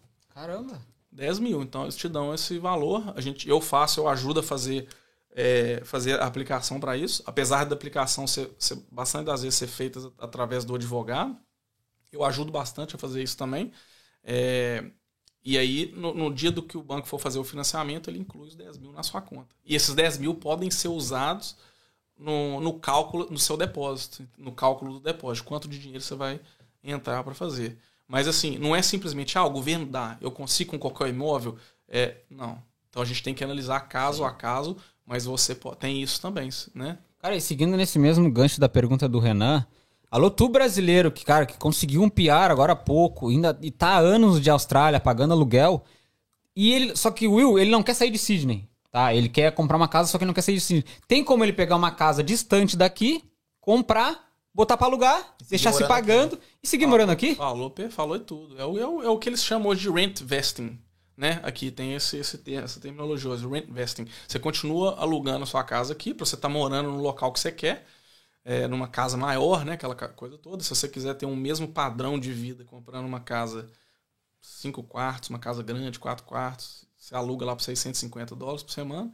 Mas se você for comprar, você vai ter que gastar um milhão em cacetada. Né? Se você não tem condição, você continua alugando. Assim, bom, mas eu tenho aqui 40 mil, não sei, eu quero 30 mil, não sei, o que for o caso. Vou comprar um imóvel lá longe. A gente faz o imóvel como um investimento. E aí o banco deixa utilizar o cálculo do, do financiamento, do, do, da, da- do aluguel que você vai receber, ele deixa, por mais que você ainda não tenha ele, ainda vai acontecer, ele deixa a gente inserir no cálculo. Então, por exemplo, você vai comprar um imóvel de 400 mil. Tá? O que, que eu faço muito? Eu faço muita. Hoje tá, eu trabalho muito com, com, com buyers agents, é, pessoas que compram casas né, é, é, para os clientes deles, interstate ou até em Sydney mesmo. Eles me procuram e falam assim: "Ô, Will, eu tô, tô comprando casa em South, na South Australia, né? Em SA, que é, é- é bem mais em conta. Então, as casas lá, até de 350, você compra casa de 4, 4 quartos, 3 É, quartos. É, então, o pessoal investe tem 400 mil e aí faz daqui o financiamento. Então, pega esse valor, aloca o valor é, é, e, e usa para comprar. Continua, tem lá os 350 por semana que vai ganhar no, de aluguel. E aí o banco deixa in- incluir isso no cálculo. Então tem como eu já falar pro banco a minha ideia. Eu quero fazer isso. Eu É. quero comprar, só que eu quero alugar pra alguém e, Claro. e quem sabe até daqui, tipo, dois, três anos, valorizou o valor dela, vende e consegue comprar uma casa aqui, Isso, assim. é perfeito, o seu pensamento é certinho. Só que você não precisa nem vender às vezes, né? O que, que o governo faz? E que é, o, que é o, a tática que as pessoas usam na Austrália, tá? Esse valor, que geralmente você vai comprar um imóvel que vai apreciar em valor, né? Se você não comprar, toperice. Então você vai tentar procurar num- numa região onde os imóveis estão apreciando. Claro que ninguém tem bola de cristal para saber se vai ou se não vai, mas você vai comprar um lugar bom, a- analisar os dados, né? E aí, se o valor crescer do seu imóvel, subir ali de. Você comprou por 400, daí passa 3 anos, o valor vale. 4, va- você comprou por 400, vale 500 que for, ou 450. Você pode voltar no banco e falar assim: ô, ô banco, negócio é o seguinte, meu imóvel agora vale 500. Eu quero pegar emprestado, eu quero usar esse valor que ele subiu para usar para comprar um outro imóvel. Então você não precisa nem desembolsar assim do seu Caramba. dinheiro Já arranca aquele. ele, ele, você dá os dois imóveis para o banco, você fala assim, ó, eu- você pode utilizar minha- meu imóvel existente, a gente compra um outro imóvel, tá? Utilizando o que chama de equity, né? O equity é a diferença do valor do seu imóvel com o valor de, da dívida do seu imóvel, né? Quanto que está seu financiamento.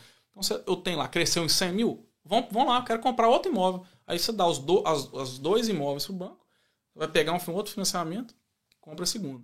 Aí subiu de novo, de novo. E com certeza Vai o banco não vai pensar duas vezes. Porque tu tá, tá mostrando pra ele ali que tu tem, né? Ah, com certeza. Se você tem é, todos os indicadores, né, do, do seu, seu histórico de comprometimento, de compromisso no seu, no seu extrato bancário for, for, for bom, e seu, e seu credit scoring for bom, cara, é, é, é, é sem, é sem dúvida, você consegue um financiamento com muita tranquilidade, se você tiver numa posição de fazer. E pode-se dizer, eu sei que tu não chegou a pegar muitos anos nessa área no Brasil, mas tu- se for comparar assim, é bem mais fácil aqui do que no Brasil comprar um imóvel? Ah, cara, é um- é uma pergunta difícil. Eu não sei, não, não sei te falar se seria mais fácil. O problema do- da Austrália, no Brasil, qual que é um valor médio de imóvel dependendo do local? Você, né? Você Sim. compra um imóvel de 100 mil a 300 mil, você compra ba- imóvel de tudo quanto é tipo. Né? Aqui, aqui o, o imóvel médio de Sydney hoje tava, foi anunciado esses dias aí, 1 milhão e 300, o valor médio Valor médio. de Sydney, 1 milhão e 300 mil dólares. E às Então- vezes talvez nem é uma casa Nem é tão. a casa top, En- né? Então, pois, pois então, esse é, o, esse é o maior problema. É o valor de. No Brasil você consegue, você consegue. Muita gente que você conhece no Brasil não tem nem financiamento, porque a casa é, é é- não é tão caro, né? Dependendo, dependendo da, da região, obviamente. Mas, mas assim, eu acho que os, nos dois lugares tem. Né, se você for no Rio de Janeiro comprar, por exemplo, se for numa- em São Paulo, numa, numa capital muito grande, onde valo- os valores são altos também, né? Dos imóveis, você vai encontrar o mesmo, a mesma dificuldade de, de Sydney. Eu acho que vai, é, é, né, vai, de, vai de, cada, de cada pessoa e, da, e dos seus, da sua ma- maneira de conduzir sua vida financeira. E Will, a parte entre. É, é, é a mesma coisa comprar uma casa e só o terreno? É o mesmo processo, digamos assim? Cara, uma pergunta muito boa, muito boa. O que acontece? Os bancos aqui da Austrália tem banco específico, tá? Para esse tipo de, de, de, de, de- de transação. Tem banco que não gosta de, de fazer financiamento só para comprar o terreno. Terreno. É? É, não tem banco que não gosta. Então o que, que eles pedem? Eles falam assim: ó, eu te empresto o dinheiro para você comprar um imóvel, contanto que você me fale que você tem o plano de construir, Construir em 6 a 12 meses. Se esse é o. Claro que ninguém vai chegar aqui com, né, com uma metralhadora e falar, ó, você tem que construir. Não é assim. mas, mas eles querem saber se você vai construir, porque né, ninguém, eles não gostam muito que chama de. Aqui chama land, chama land banking. Esse, esse negócio de comprar, de comprar terreno e esperar apreciar, né? Ah, que a gente tá. faz. O banco não gosta muito disso, não. Porque é dinheiro parado praticamente. né? É, é, exatamente. Então, tipo assim, eles não são muito fãs disso, não. Mas se você tem um planejamento de construir, é, é, você pega um financiamento para comprar aquilo, depois a gente chega na parte de fazer construção, a gente faz, faz o financiamento para construir também. Obviamente que se esse é o plano, a gente tem que fazer todo um cálculo inicial para saber que você, tá- você tem capacidade de comprar o imóvel E depois conseguir e depois conseguir construir. Sim. Você vai pegar uma construção também, né? Construção vai ser mais 300. Porque hoje o que é Sim. caro é, a, é, a- é, a- é a- Terreno? é o terreno. Né? Então aqui em Sydney é isso. né? O terreno é caro demais. A construção lá com 300, 500 mil, 400 mil você faz. Mas o terreno é caro demais.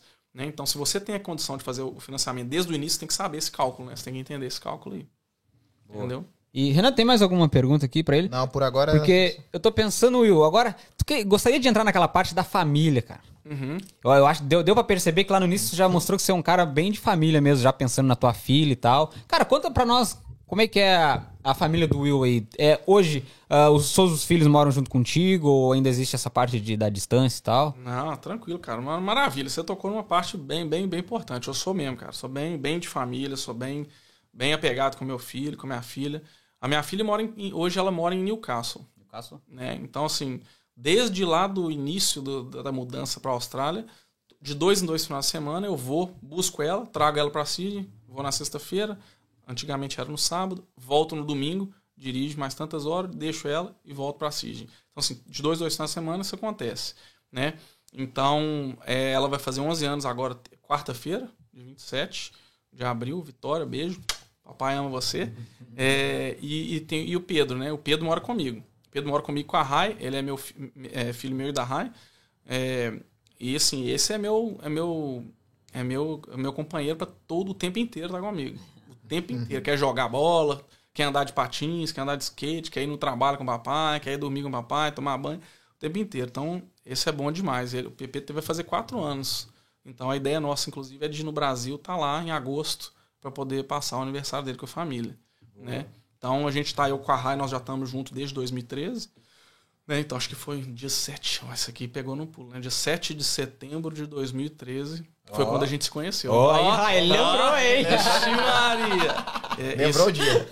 Será que ele lembrou ou ele só inventou aí numa data aqui, não? É ela que vai saber. Vai né? arrumar problema em casa, né?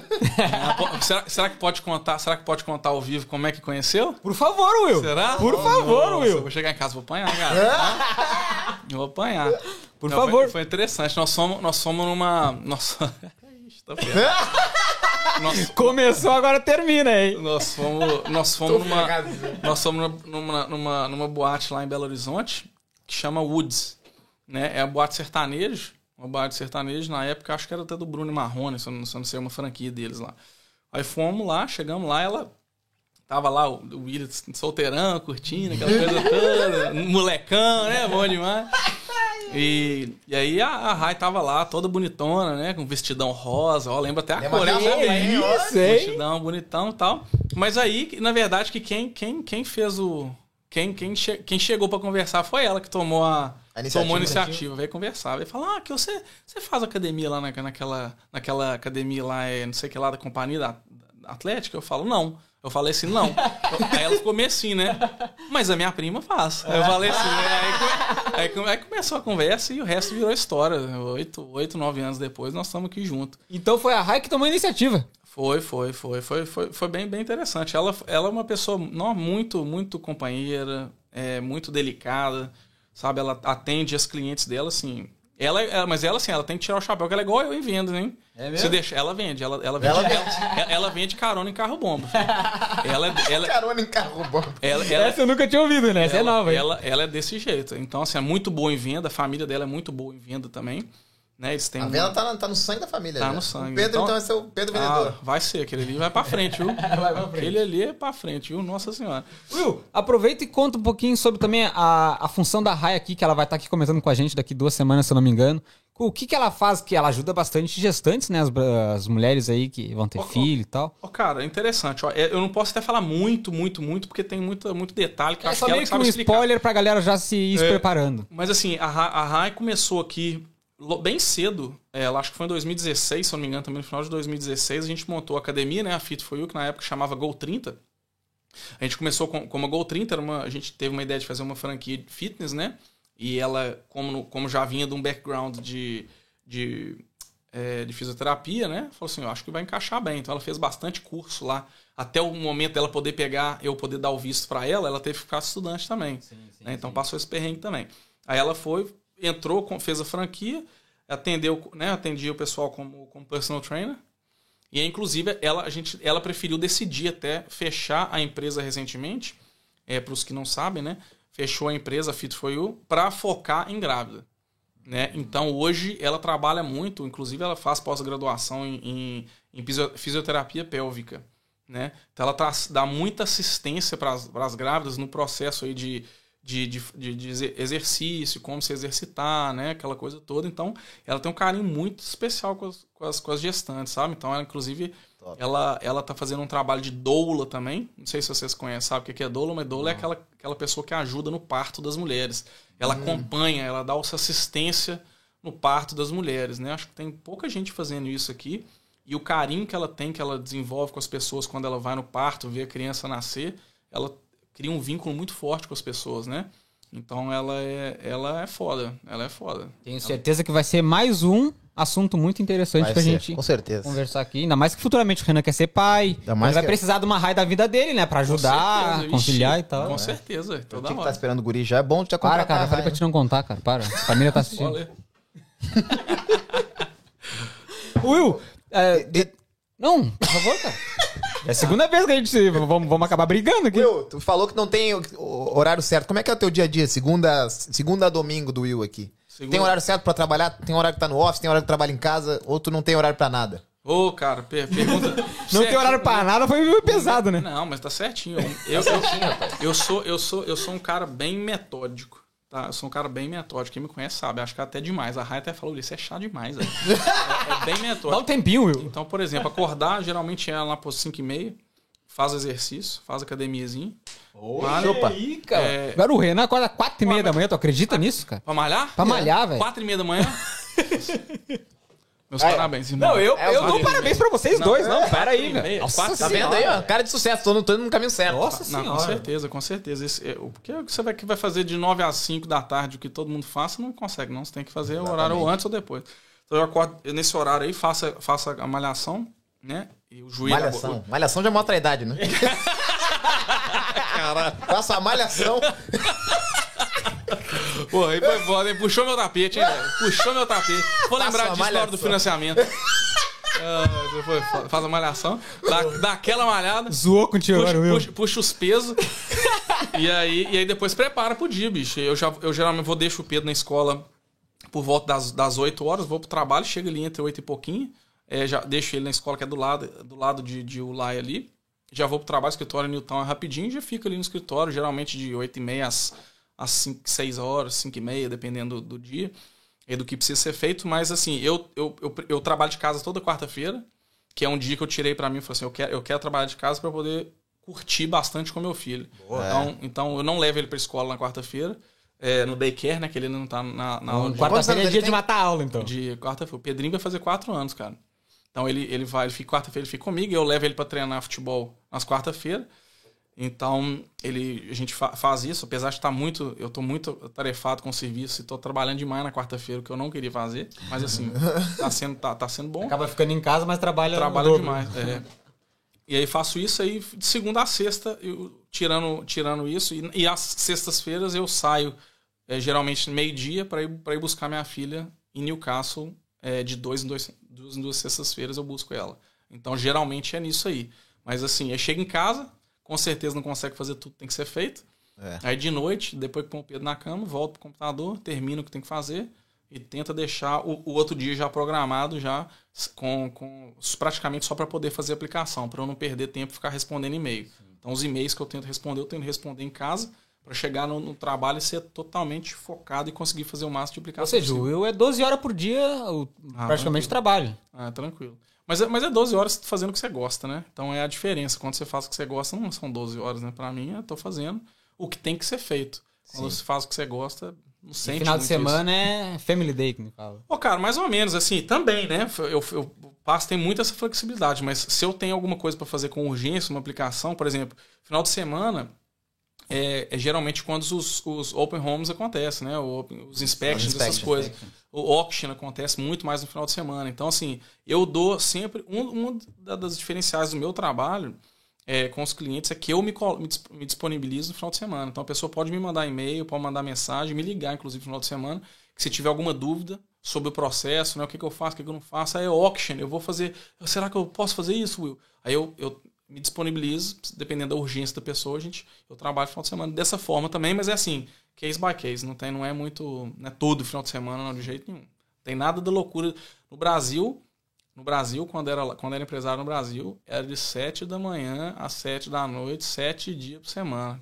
Não, era louco. 7 dias por semana. E como a minha empresa é, é, funcionava todos os dias, eu, eu não eu descanso assim. Podia descansar, obviamente, mas tinha que estar sempre com um olho no peixe e outro no gato. Desse, desse jeito. Então aqui é.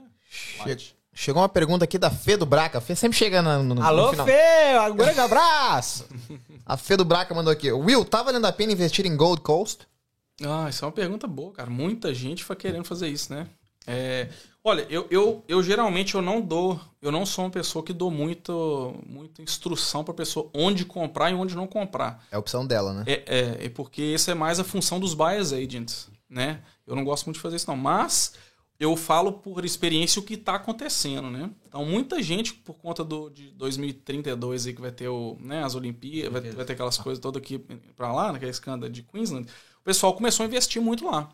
Então teve um influx de, de, de compra muito grande de imóvel lá e as pessoas aqui, eu vejo que como o mercado imobiliário é um mercado muito aquecido, as pessoas têm aquele, aquele, aquela, aquele fear, aquele medo de, de, de perder, de perder o bonde. Então as pessoas, primeira coisa que deu, já está fazendo. Então tem muita gente comprando já imóvel lá para já, já comprar cedo, né? Porque o imóvel lá também, para aquelas regiões, tu já está valorizando, assim, de uma forma, assim, ast- astronômica, né? Valoriza demais. ou, ou seja, Fê, tem Olimpíadas pela frente. Não é Copa do Mundo Feminino, Copa do não é Mundo por aqui também? 2020. Copa do Mundo É. também. Então, Fê, fica ligadinha que eu acho que tá valendo a pena, hein? Se tu tem uns milhões, Fê, É. ah, não perde tempo, E né, se Fê? tu for comprar casa em Gold, convida nós pro churrasco. Ô, Renan, parabéns. Não, agora amor tu de. Deus, né? Fê, não, não esquece dos gritos nada podcast. É, com certeza. Com certeza. Will, Fala aí. pa- só pra deixar bem claro. Então, se eu quiser, eu quero ver uma casa, eu vou ligar pro Will pra ele me mostrar a casa. Ele não me mostra a casa. Não, a casa, a casa em si é o real estate agent que vai te mostrar. Então, se você, se você for lá no domain ou se você for no realestate.com, você vai olhar lá, vai ter o, vai ter o endereço e o telefone do, do agent que está fazendo a venda do imóvel. Quando você faz- ligar para ele, ele que vai te mostrar a casa. Sim. Né? Aí quando você. Geralmente, nesse ponto, quando- antes de você fazer isso, você já está com seu- a sua apli- aplicação pré-aprovada. Então, antes disso, você está nessa posição de olhar o imóvel. Você já veio em mim, conversou com o Will, já tem aplicação pré-aprovada no banco, né? Já, já, o banco já avaliou seu, sua posição financeira, falou: eu, ok, te dou uma, um pré-approval, que chama aqui, pre-approval.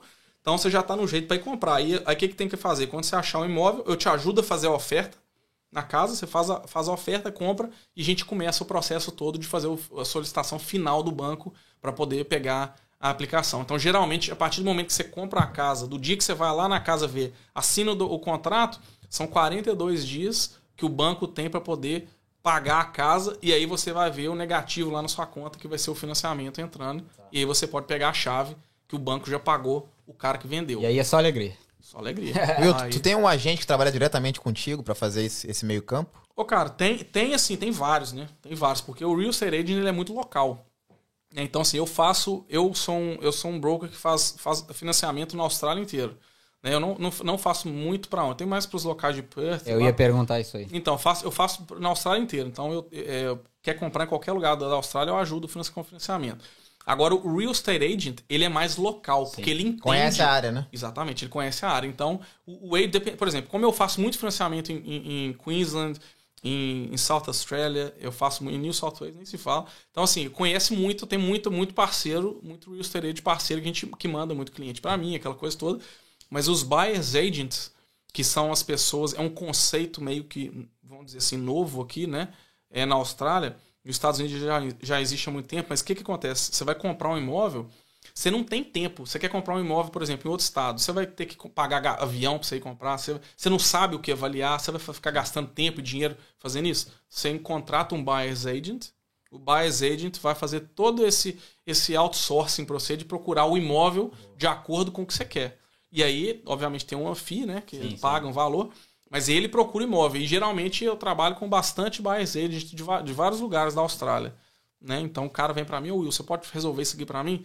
Então eu tenho muito banco que faz financiamento rápido, que aprova financiamento rápido, né? E acho que esse é um dos, dos, das decisões mais rápidas que os, que os meus clientes preferem comigo, é o ponto assim, ah, eu tava, tava com outro broker, mas o broker demora demais a me responder, o broker. Meu, minha, minha aplicação demorou um ano para ser, ser aprovada. E a gente tem banco que faz muito rápido né? Mas tem bancos, por exemplo, hoje, por exemplo, vou dar um, um exemplo, o HSBC.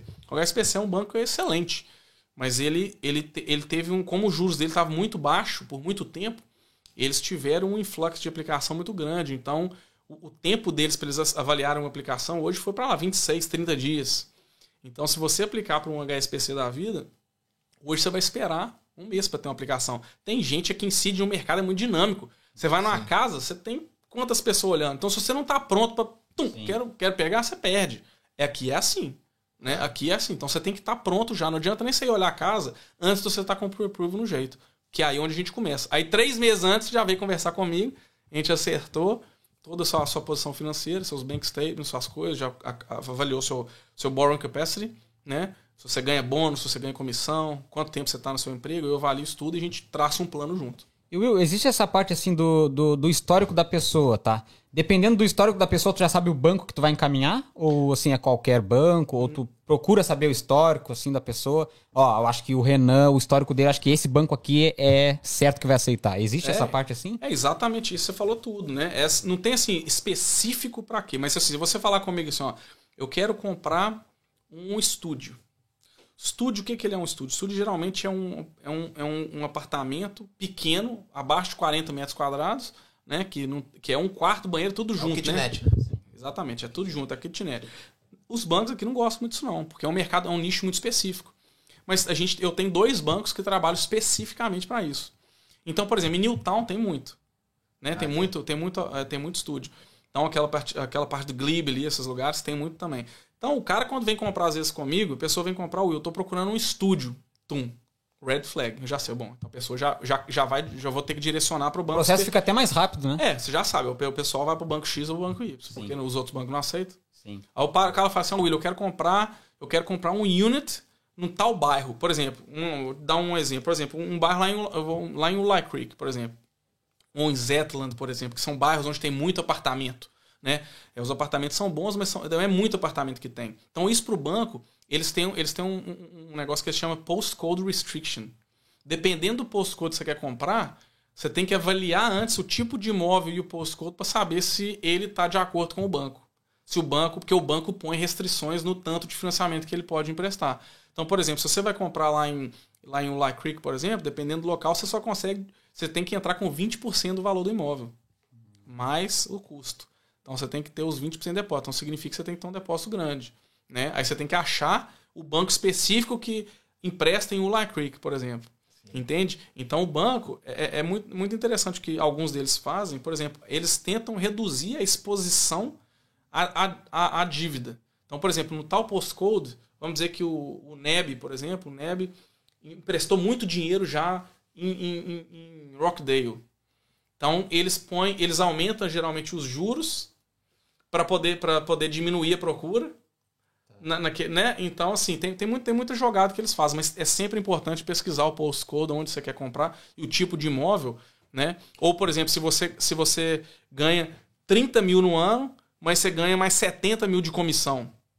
Então, tem ah. bancos que pro, preferem, que usam, por exemplo, 100% da comissão, eles, eles aceitam.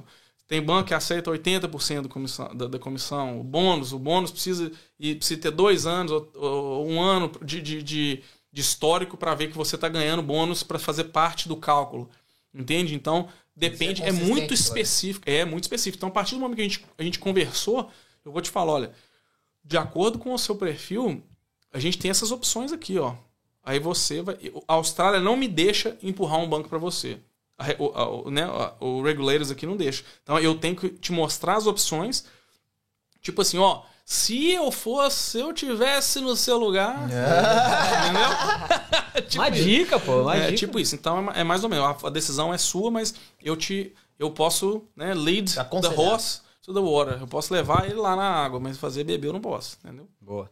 Uh, hoje, o Will, ele, fa ele negocia mais casa, apartamento, terreno. O que, que é, digamos ali, a especialidade? Ou assim, o que vier a gente ah, pega. Muito, muito boa pergunta também, cara. É... Só boas perguntas tô, aqui, isso, né? Mas isso que eu ia falar. Eu acho que vocês, vocês estudaram um pouco antes de, antes de me entrevistar. Cara, eu não entendo nada. Eu juro por Deus, eu não entendo nada disso. Só que o assunto vai rolando e eu tô ficando curioso, porque futuramente acho que eu vou entrar em contato contigo. Lógico que não. A, a Quero pergunta... comprar um trailer, alguma coisa assim. Não, a, a pergunta, a, pergunta é excelente. Motorhome.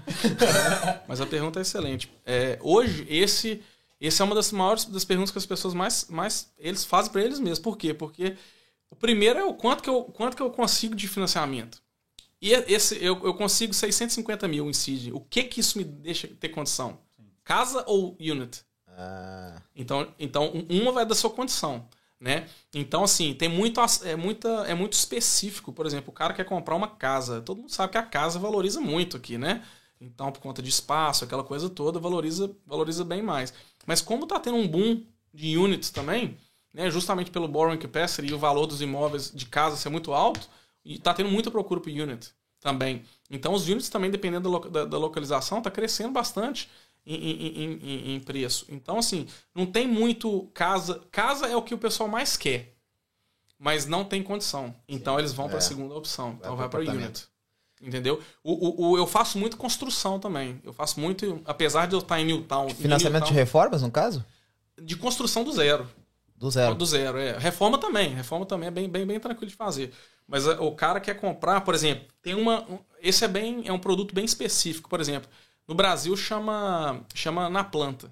Né? Comprar um imóvel na planta. Aqui também chama off the plan. Né? Chama, não tá construindo. é, não tá nem começou ainda, o cara tá com ideia. Muita gente compra isso também. Tá? Não que seja um imóvel que eu, que eu falo assim, ah, compre. Não, mas tem muito imóvel desse que as pessoas compram. Então, por exemplo, a pessoa compra porque hoje você tem aqui 20 mil no banco, vamos dizer assim, você tem 20 mil no banco. Aí tem, um, tem uma oferta boa de um off the plan. E esse imóvel hoje vale, o cara tá te vendendo por 600 mil. Mas daqui dois anos, quando ele ficar pronto, que eles vão construir, vai ter vai todo tá um processo. Vai estar tá valendo, vai estar tá valendo mais. Né? Vai estar tá valendo mais. Então, acaba que no final desses dois anos, você, para ter o, a, a, compra inicial, você não precisa ter o valor do depósito muito grande. Você consegue ter o valor só para pagar lá os 5%, entre 5% e 10% na planta, e aí depois, quando o imóvel estiver chegando pronto de ser, de ser completado, aí que você faz a, a, a, o financiamento, que seria daqui dois anos. Então você pode comprar ele com um valor inicial menor, e daqui, daqui dois, três anos, o valor, o tempo que for, quando o imóvel estiver pronto, né, se alguém já entender como é que faz isso no Brasil é, na planta, é a mesma coisa. Você vai, compra, compra inicial, segura ele por um valor X, e provavelmente ele vai ser X e meio daqui dois anos. Provavelmente. Não que seja que é o caso que aconteça, né? Não, ninguém tem bola de cristal. Mas, é, do jeito que o mercado está indo, é isso que está se vendo.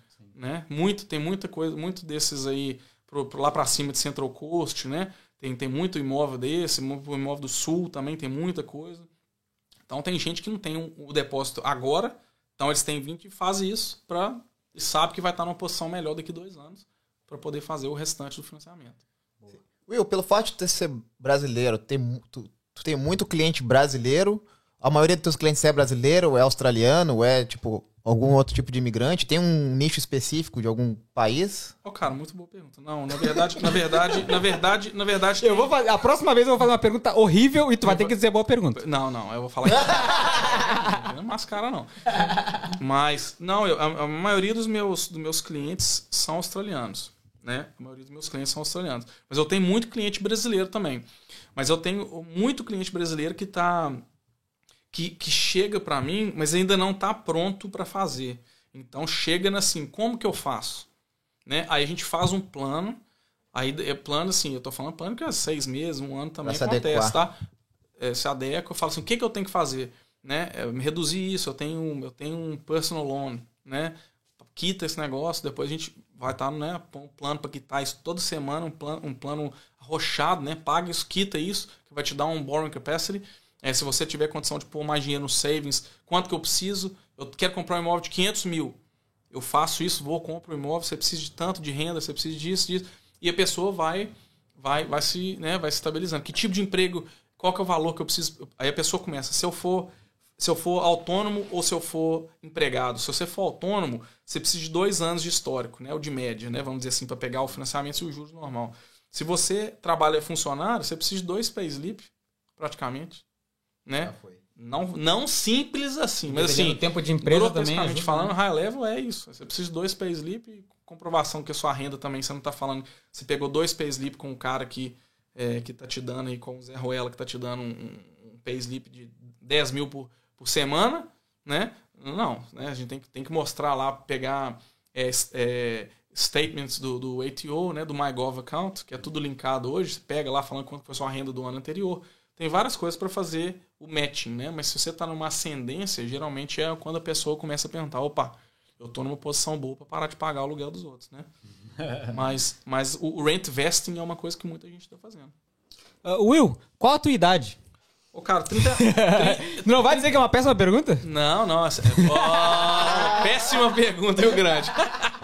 Falou malhação, tá acima Não, não precisa 38. responder, pô, tô Show brincando. meu timing. Que pô, não precisa. Isso aqui tem, tem Falou mistério. malhação. 39. 39. Falei, viu? Falou malhação, tá acima dos 38. 39. 39 Então, então tu tá quase, Renan. Não, Eu não falo malhação. Tu tá quase falando malhação, então. Eu não Com falo rostinho de malhação. 28, hein? Com rostinho de 28. Will, pelo que a gente consegue perceber, a tua empresa tá bem encaminhada. Pô, até te dar os parabéns. Ah, verdade. Realmente dá pra um ver. curto período, né? É. É, não tem tempo. Assim, como, como sócio, a empresa já tá. A empresa, ela já tá em- no mercado há uns 15 anos, se eu não me engano.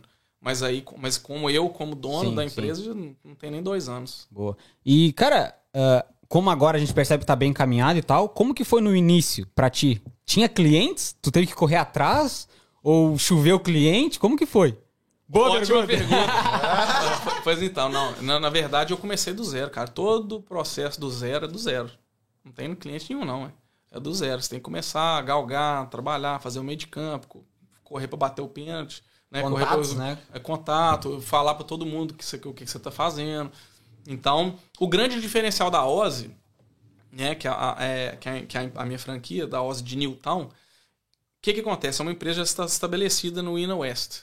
Né? Então, Will, por favor, puxa aquela camisa aqui. Deixa aqui pra nós, pra, pra gente mostrar. Mostra bem a camisa aí. Ozzy Newtown, galera. Você que tá querendo comprar casa aí, financiar, já chama o Will aí no. É, isso aí. Mas enfim, é, Renan, quem sabe futuramente a gente não vai fazer essa propaganda aqui. Deus mas quiser. quem sabe não, já pode marcar aí, ó. Olha aí, Renan.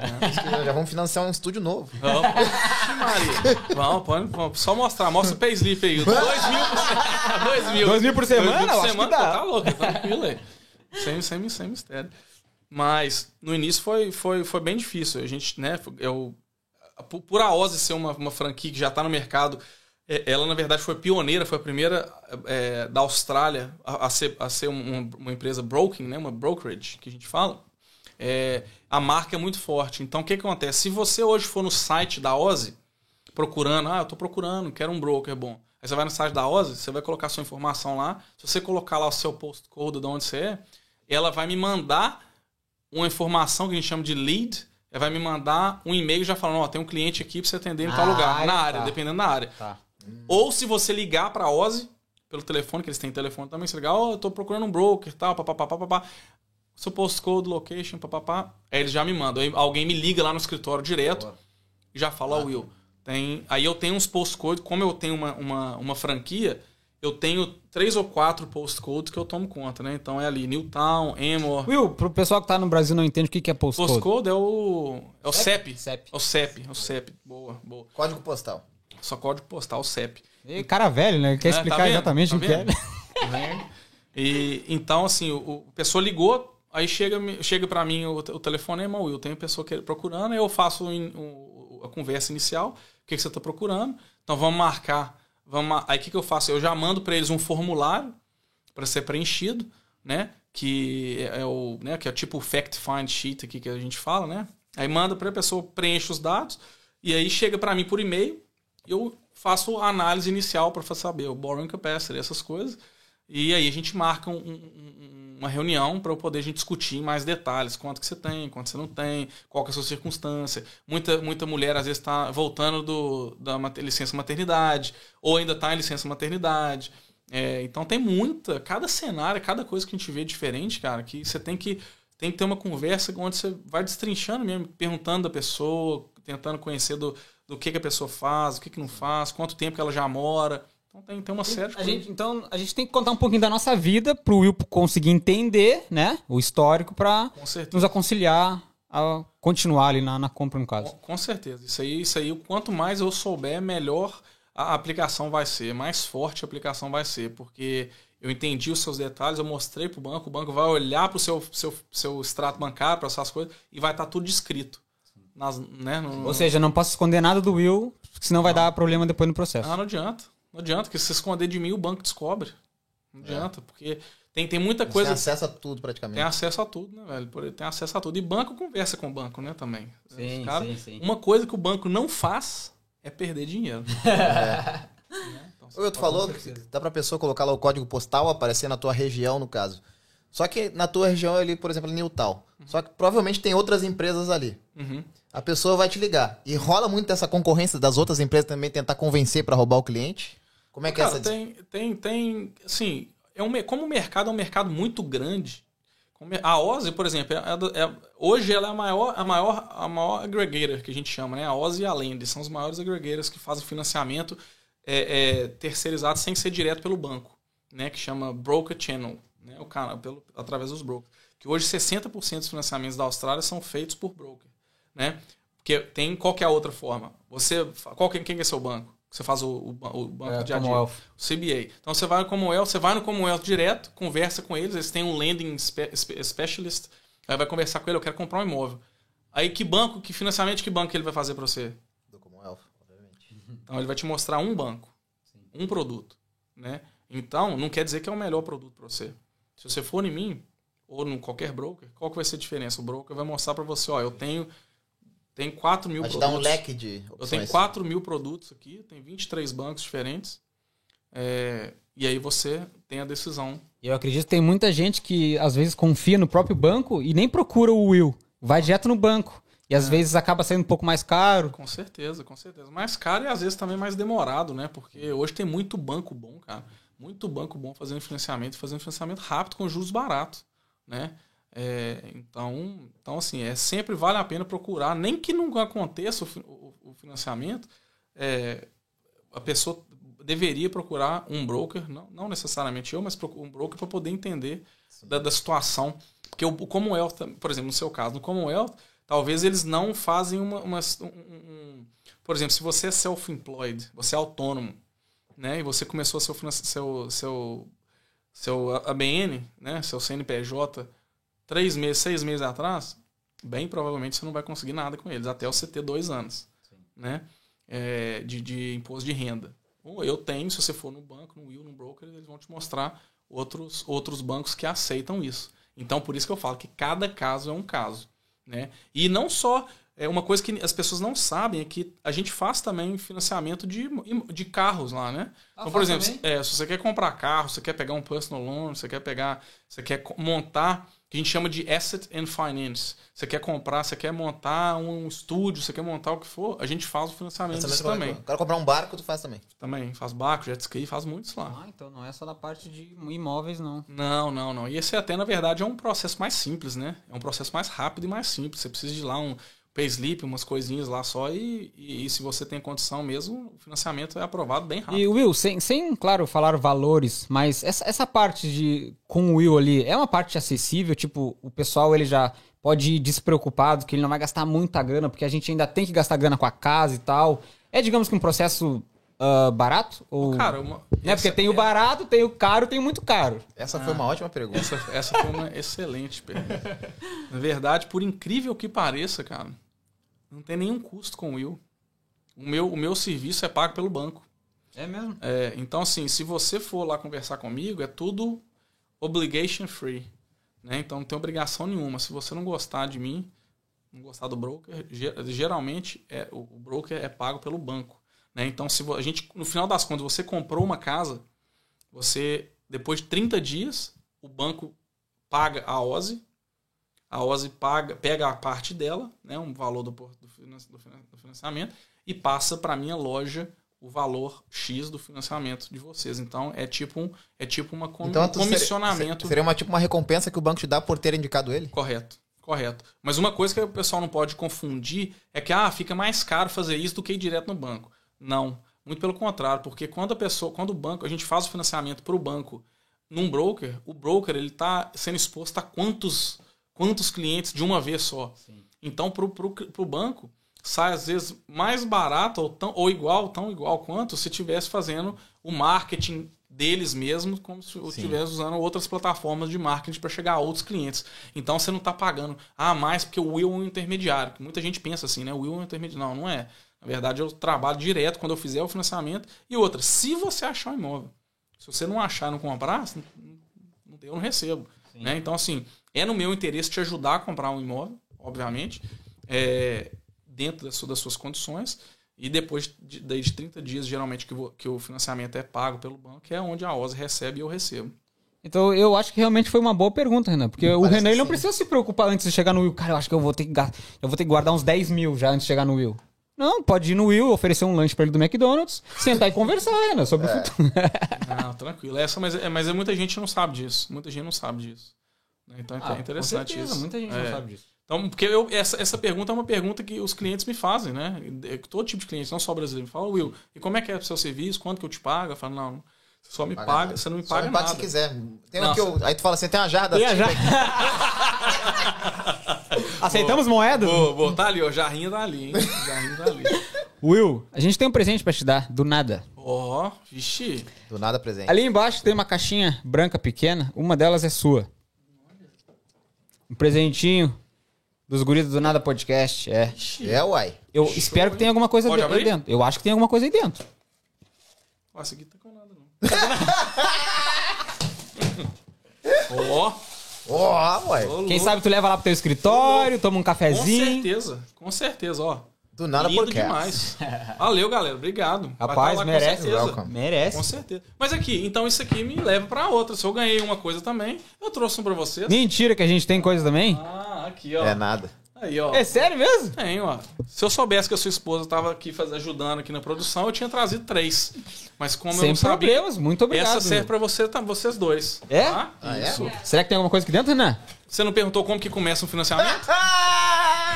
Ah, mentira, mano. Que da hora, velho. Aí, quer Já quebrar, tem minha primeira casa própria na Austrália. aí, quer quebrar o porquinho? gostei, Olha gostei. isso, mano. Minha casa própria, minha primeira casa Renan. própria. Essa casa é minha. Essa casa é tua? É a tua primeira casa própria? É minha aqui na Austrália. E foi de graça, né? E for free. Isso aí, tá na mão. Com certeza vai, vai, vai Ah, ficar no matou a estúdio. pau. velho. Gostei. Já tô olhando um canto pra largar ela Já no estúdio. Mano, muito obrigado, Will. Sem Ah, palavras. Só não pode quebrar as notas pra colocar elas aí dentro, as moedas, hein? Vou começar a colocar as moedas Não, aqui. mas agora que eu percebi que é um cofrinho, Renan. Porra, tio. Ah, é um cofrinho. Cofrinho, meu irmão, que isso. Eu vou começar a colocar as moedas aqui pra eu comprar minha casa própria, fazer o financiamento Cara, com ele. que da hora. Muito obrigado, Will. Ó, tamo junto. Vai que tá isso. presentão. Muito obrigado. Começar, sabe aqui, eu esse cofre aqui eu vou começar a colocar as moedas pra te dar de tip quando eu sair o financiamento. Ah, Você vai, precisar, de uns- você vai precisar de uns 10 desse aí. A tip do homem é Não é uma jarra, não é uma jarra. Muito obrigado, Will. Muito obrigado. junto, Gostei, obrigado, gostei. obrigado. Will, a gente não quer tomar muito seu tempo, porque eu sei que o domingo é dia da família, né? Não, tranquilo. Cara, muito obrigado. Tenho certeza que. Pra mim, Renan, foi, foi muito interessante esse assunto. Foi, foi Porque, que nem eu falei, eu tenho uns milhões imaginários na minha conta, eu quero comprar futuramente, quem sabe, né?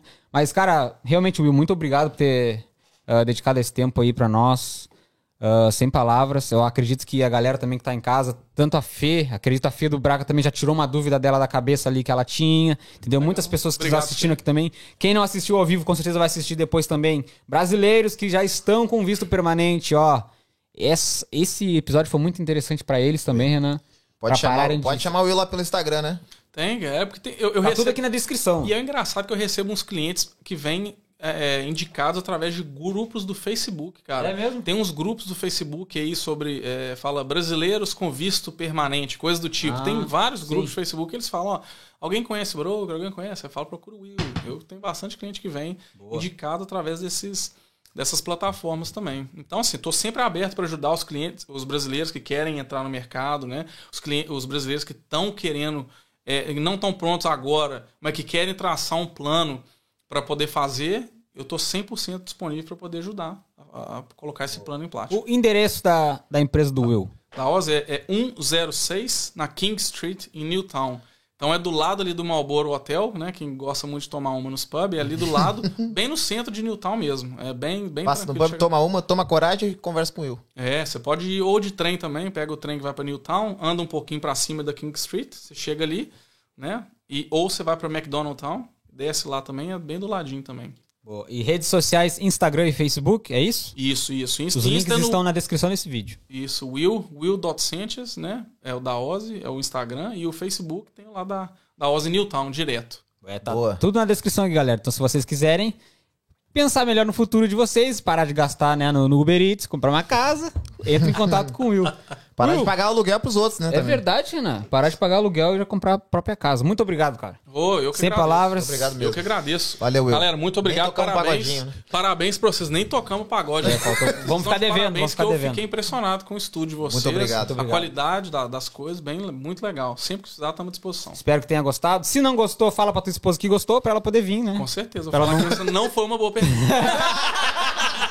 pra ela não desistir, né? é, com certeza. Mas é, galera, fiquem ligadinhos que daqui, se eu não me engano, duas semanas ela vai estar aqui e vai tirar muitas dúvidas das gestantes também, porque tem, tem muitos amigos nossos tendo filho aqui direto, né? Os caras estão. Ah, mas é- tem muito desse aí já tá com Uma ela. coisa Os outra. que não né? tiverem, tem, um que ligar aqui, pra já ela. tem que comprar a casa própria, né? Já vai, você já segue logo em seguida.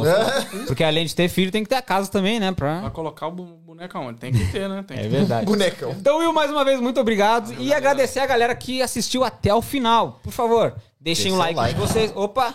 Eu fiquei o O boneco apanhou o episódio inteiro eu fiquei o hoje. episódio inteiro tava com esse boneco na mão, já. né, cara? Ele apanhou o episódio inteiro É hoje. verdade. Hum. Muito obrigado pra quem assistiu até o final. Deixa o like de vocês que é muito importante. Quem não é inscrito, se inscreva no canal e ativem o sininho, porque sempre quando os guridos do Nada Podcast entrar ao vivo, vocês vão receber uma notificação.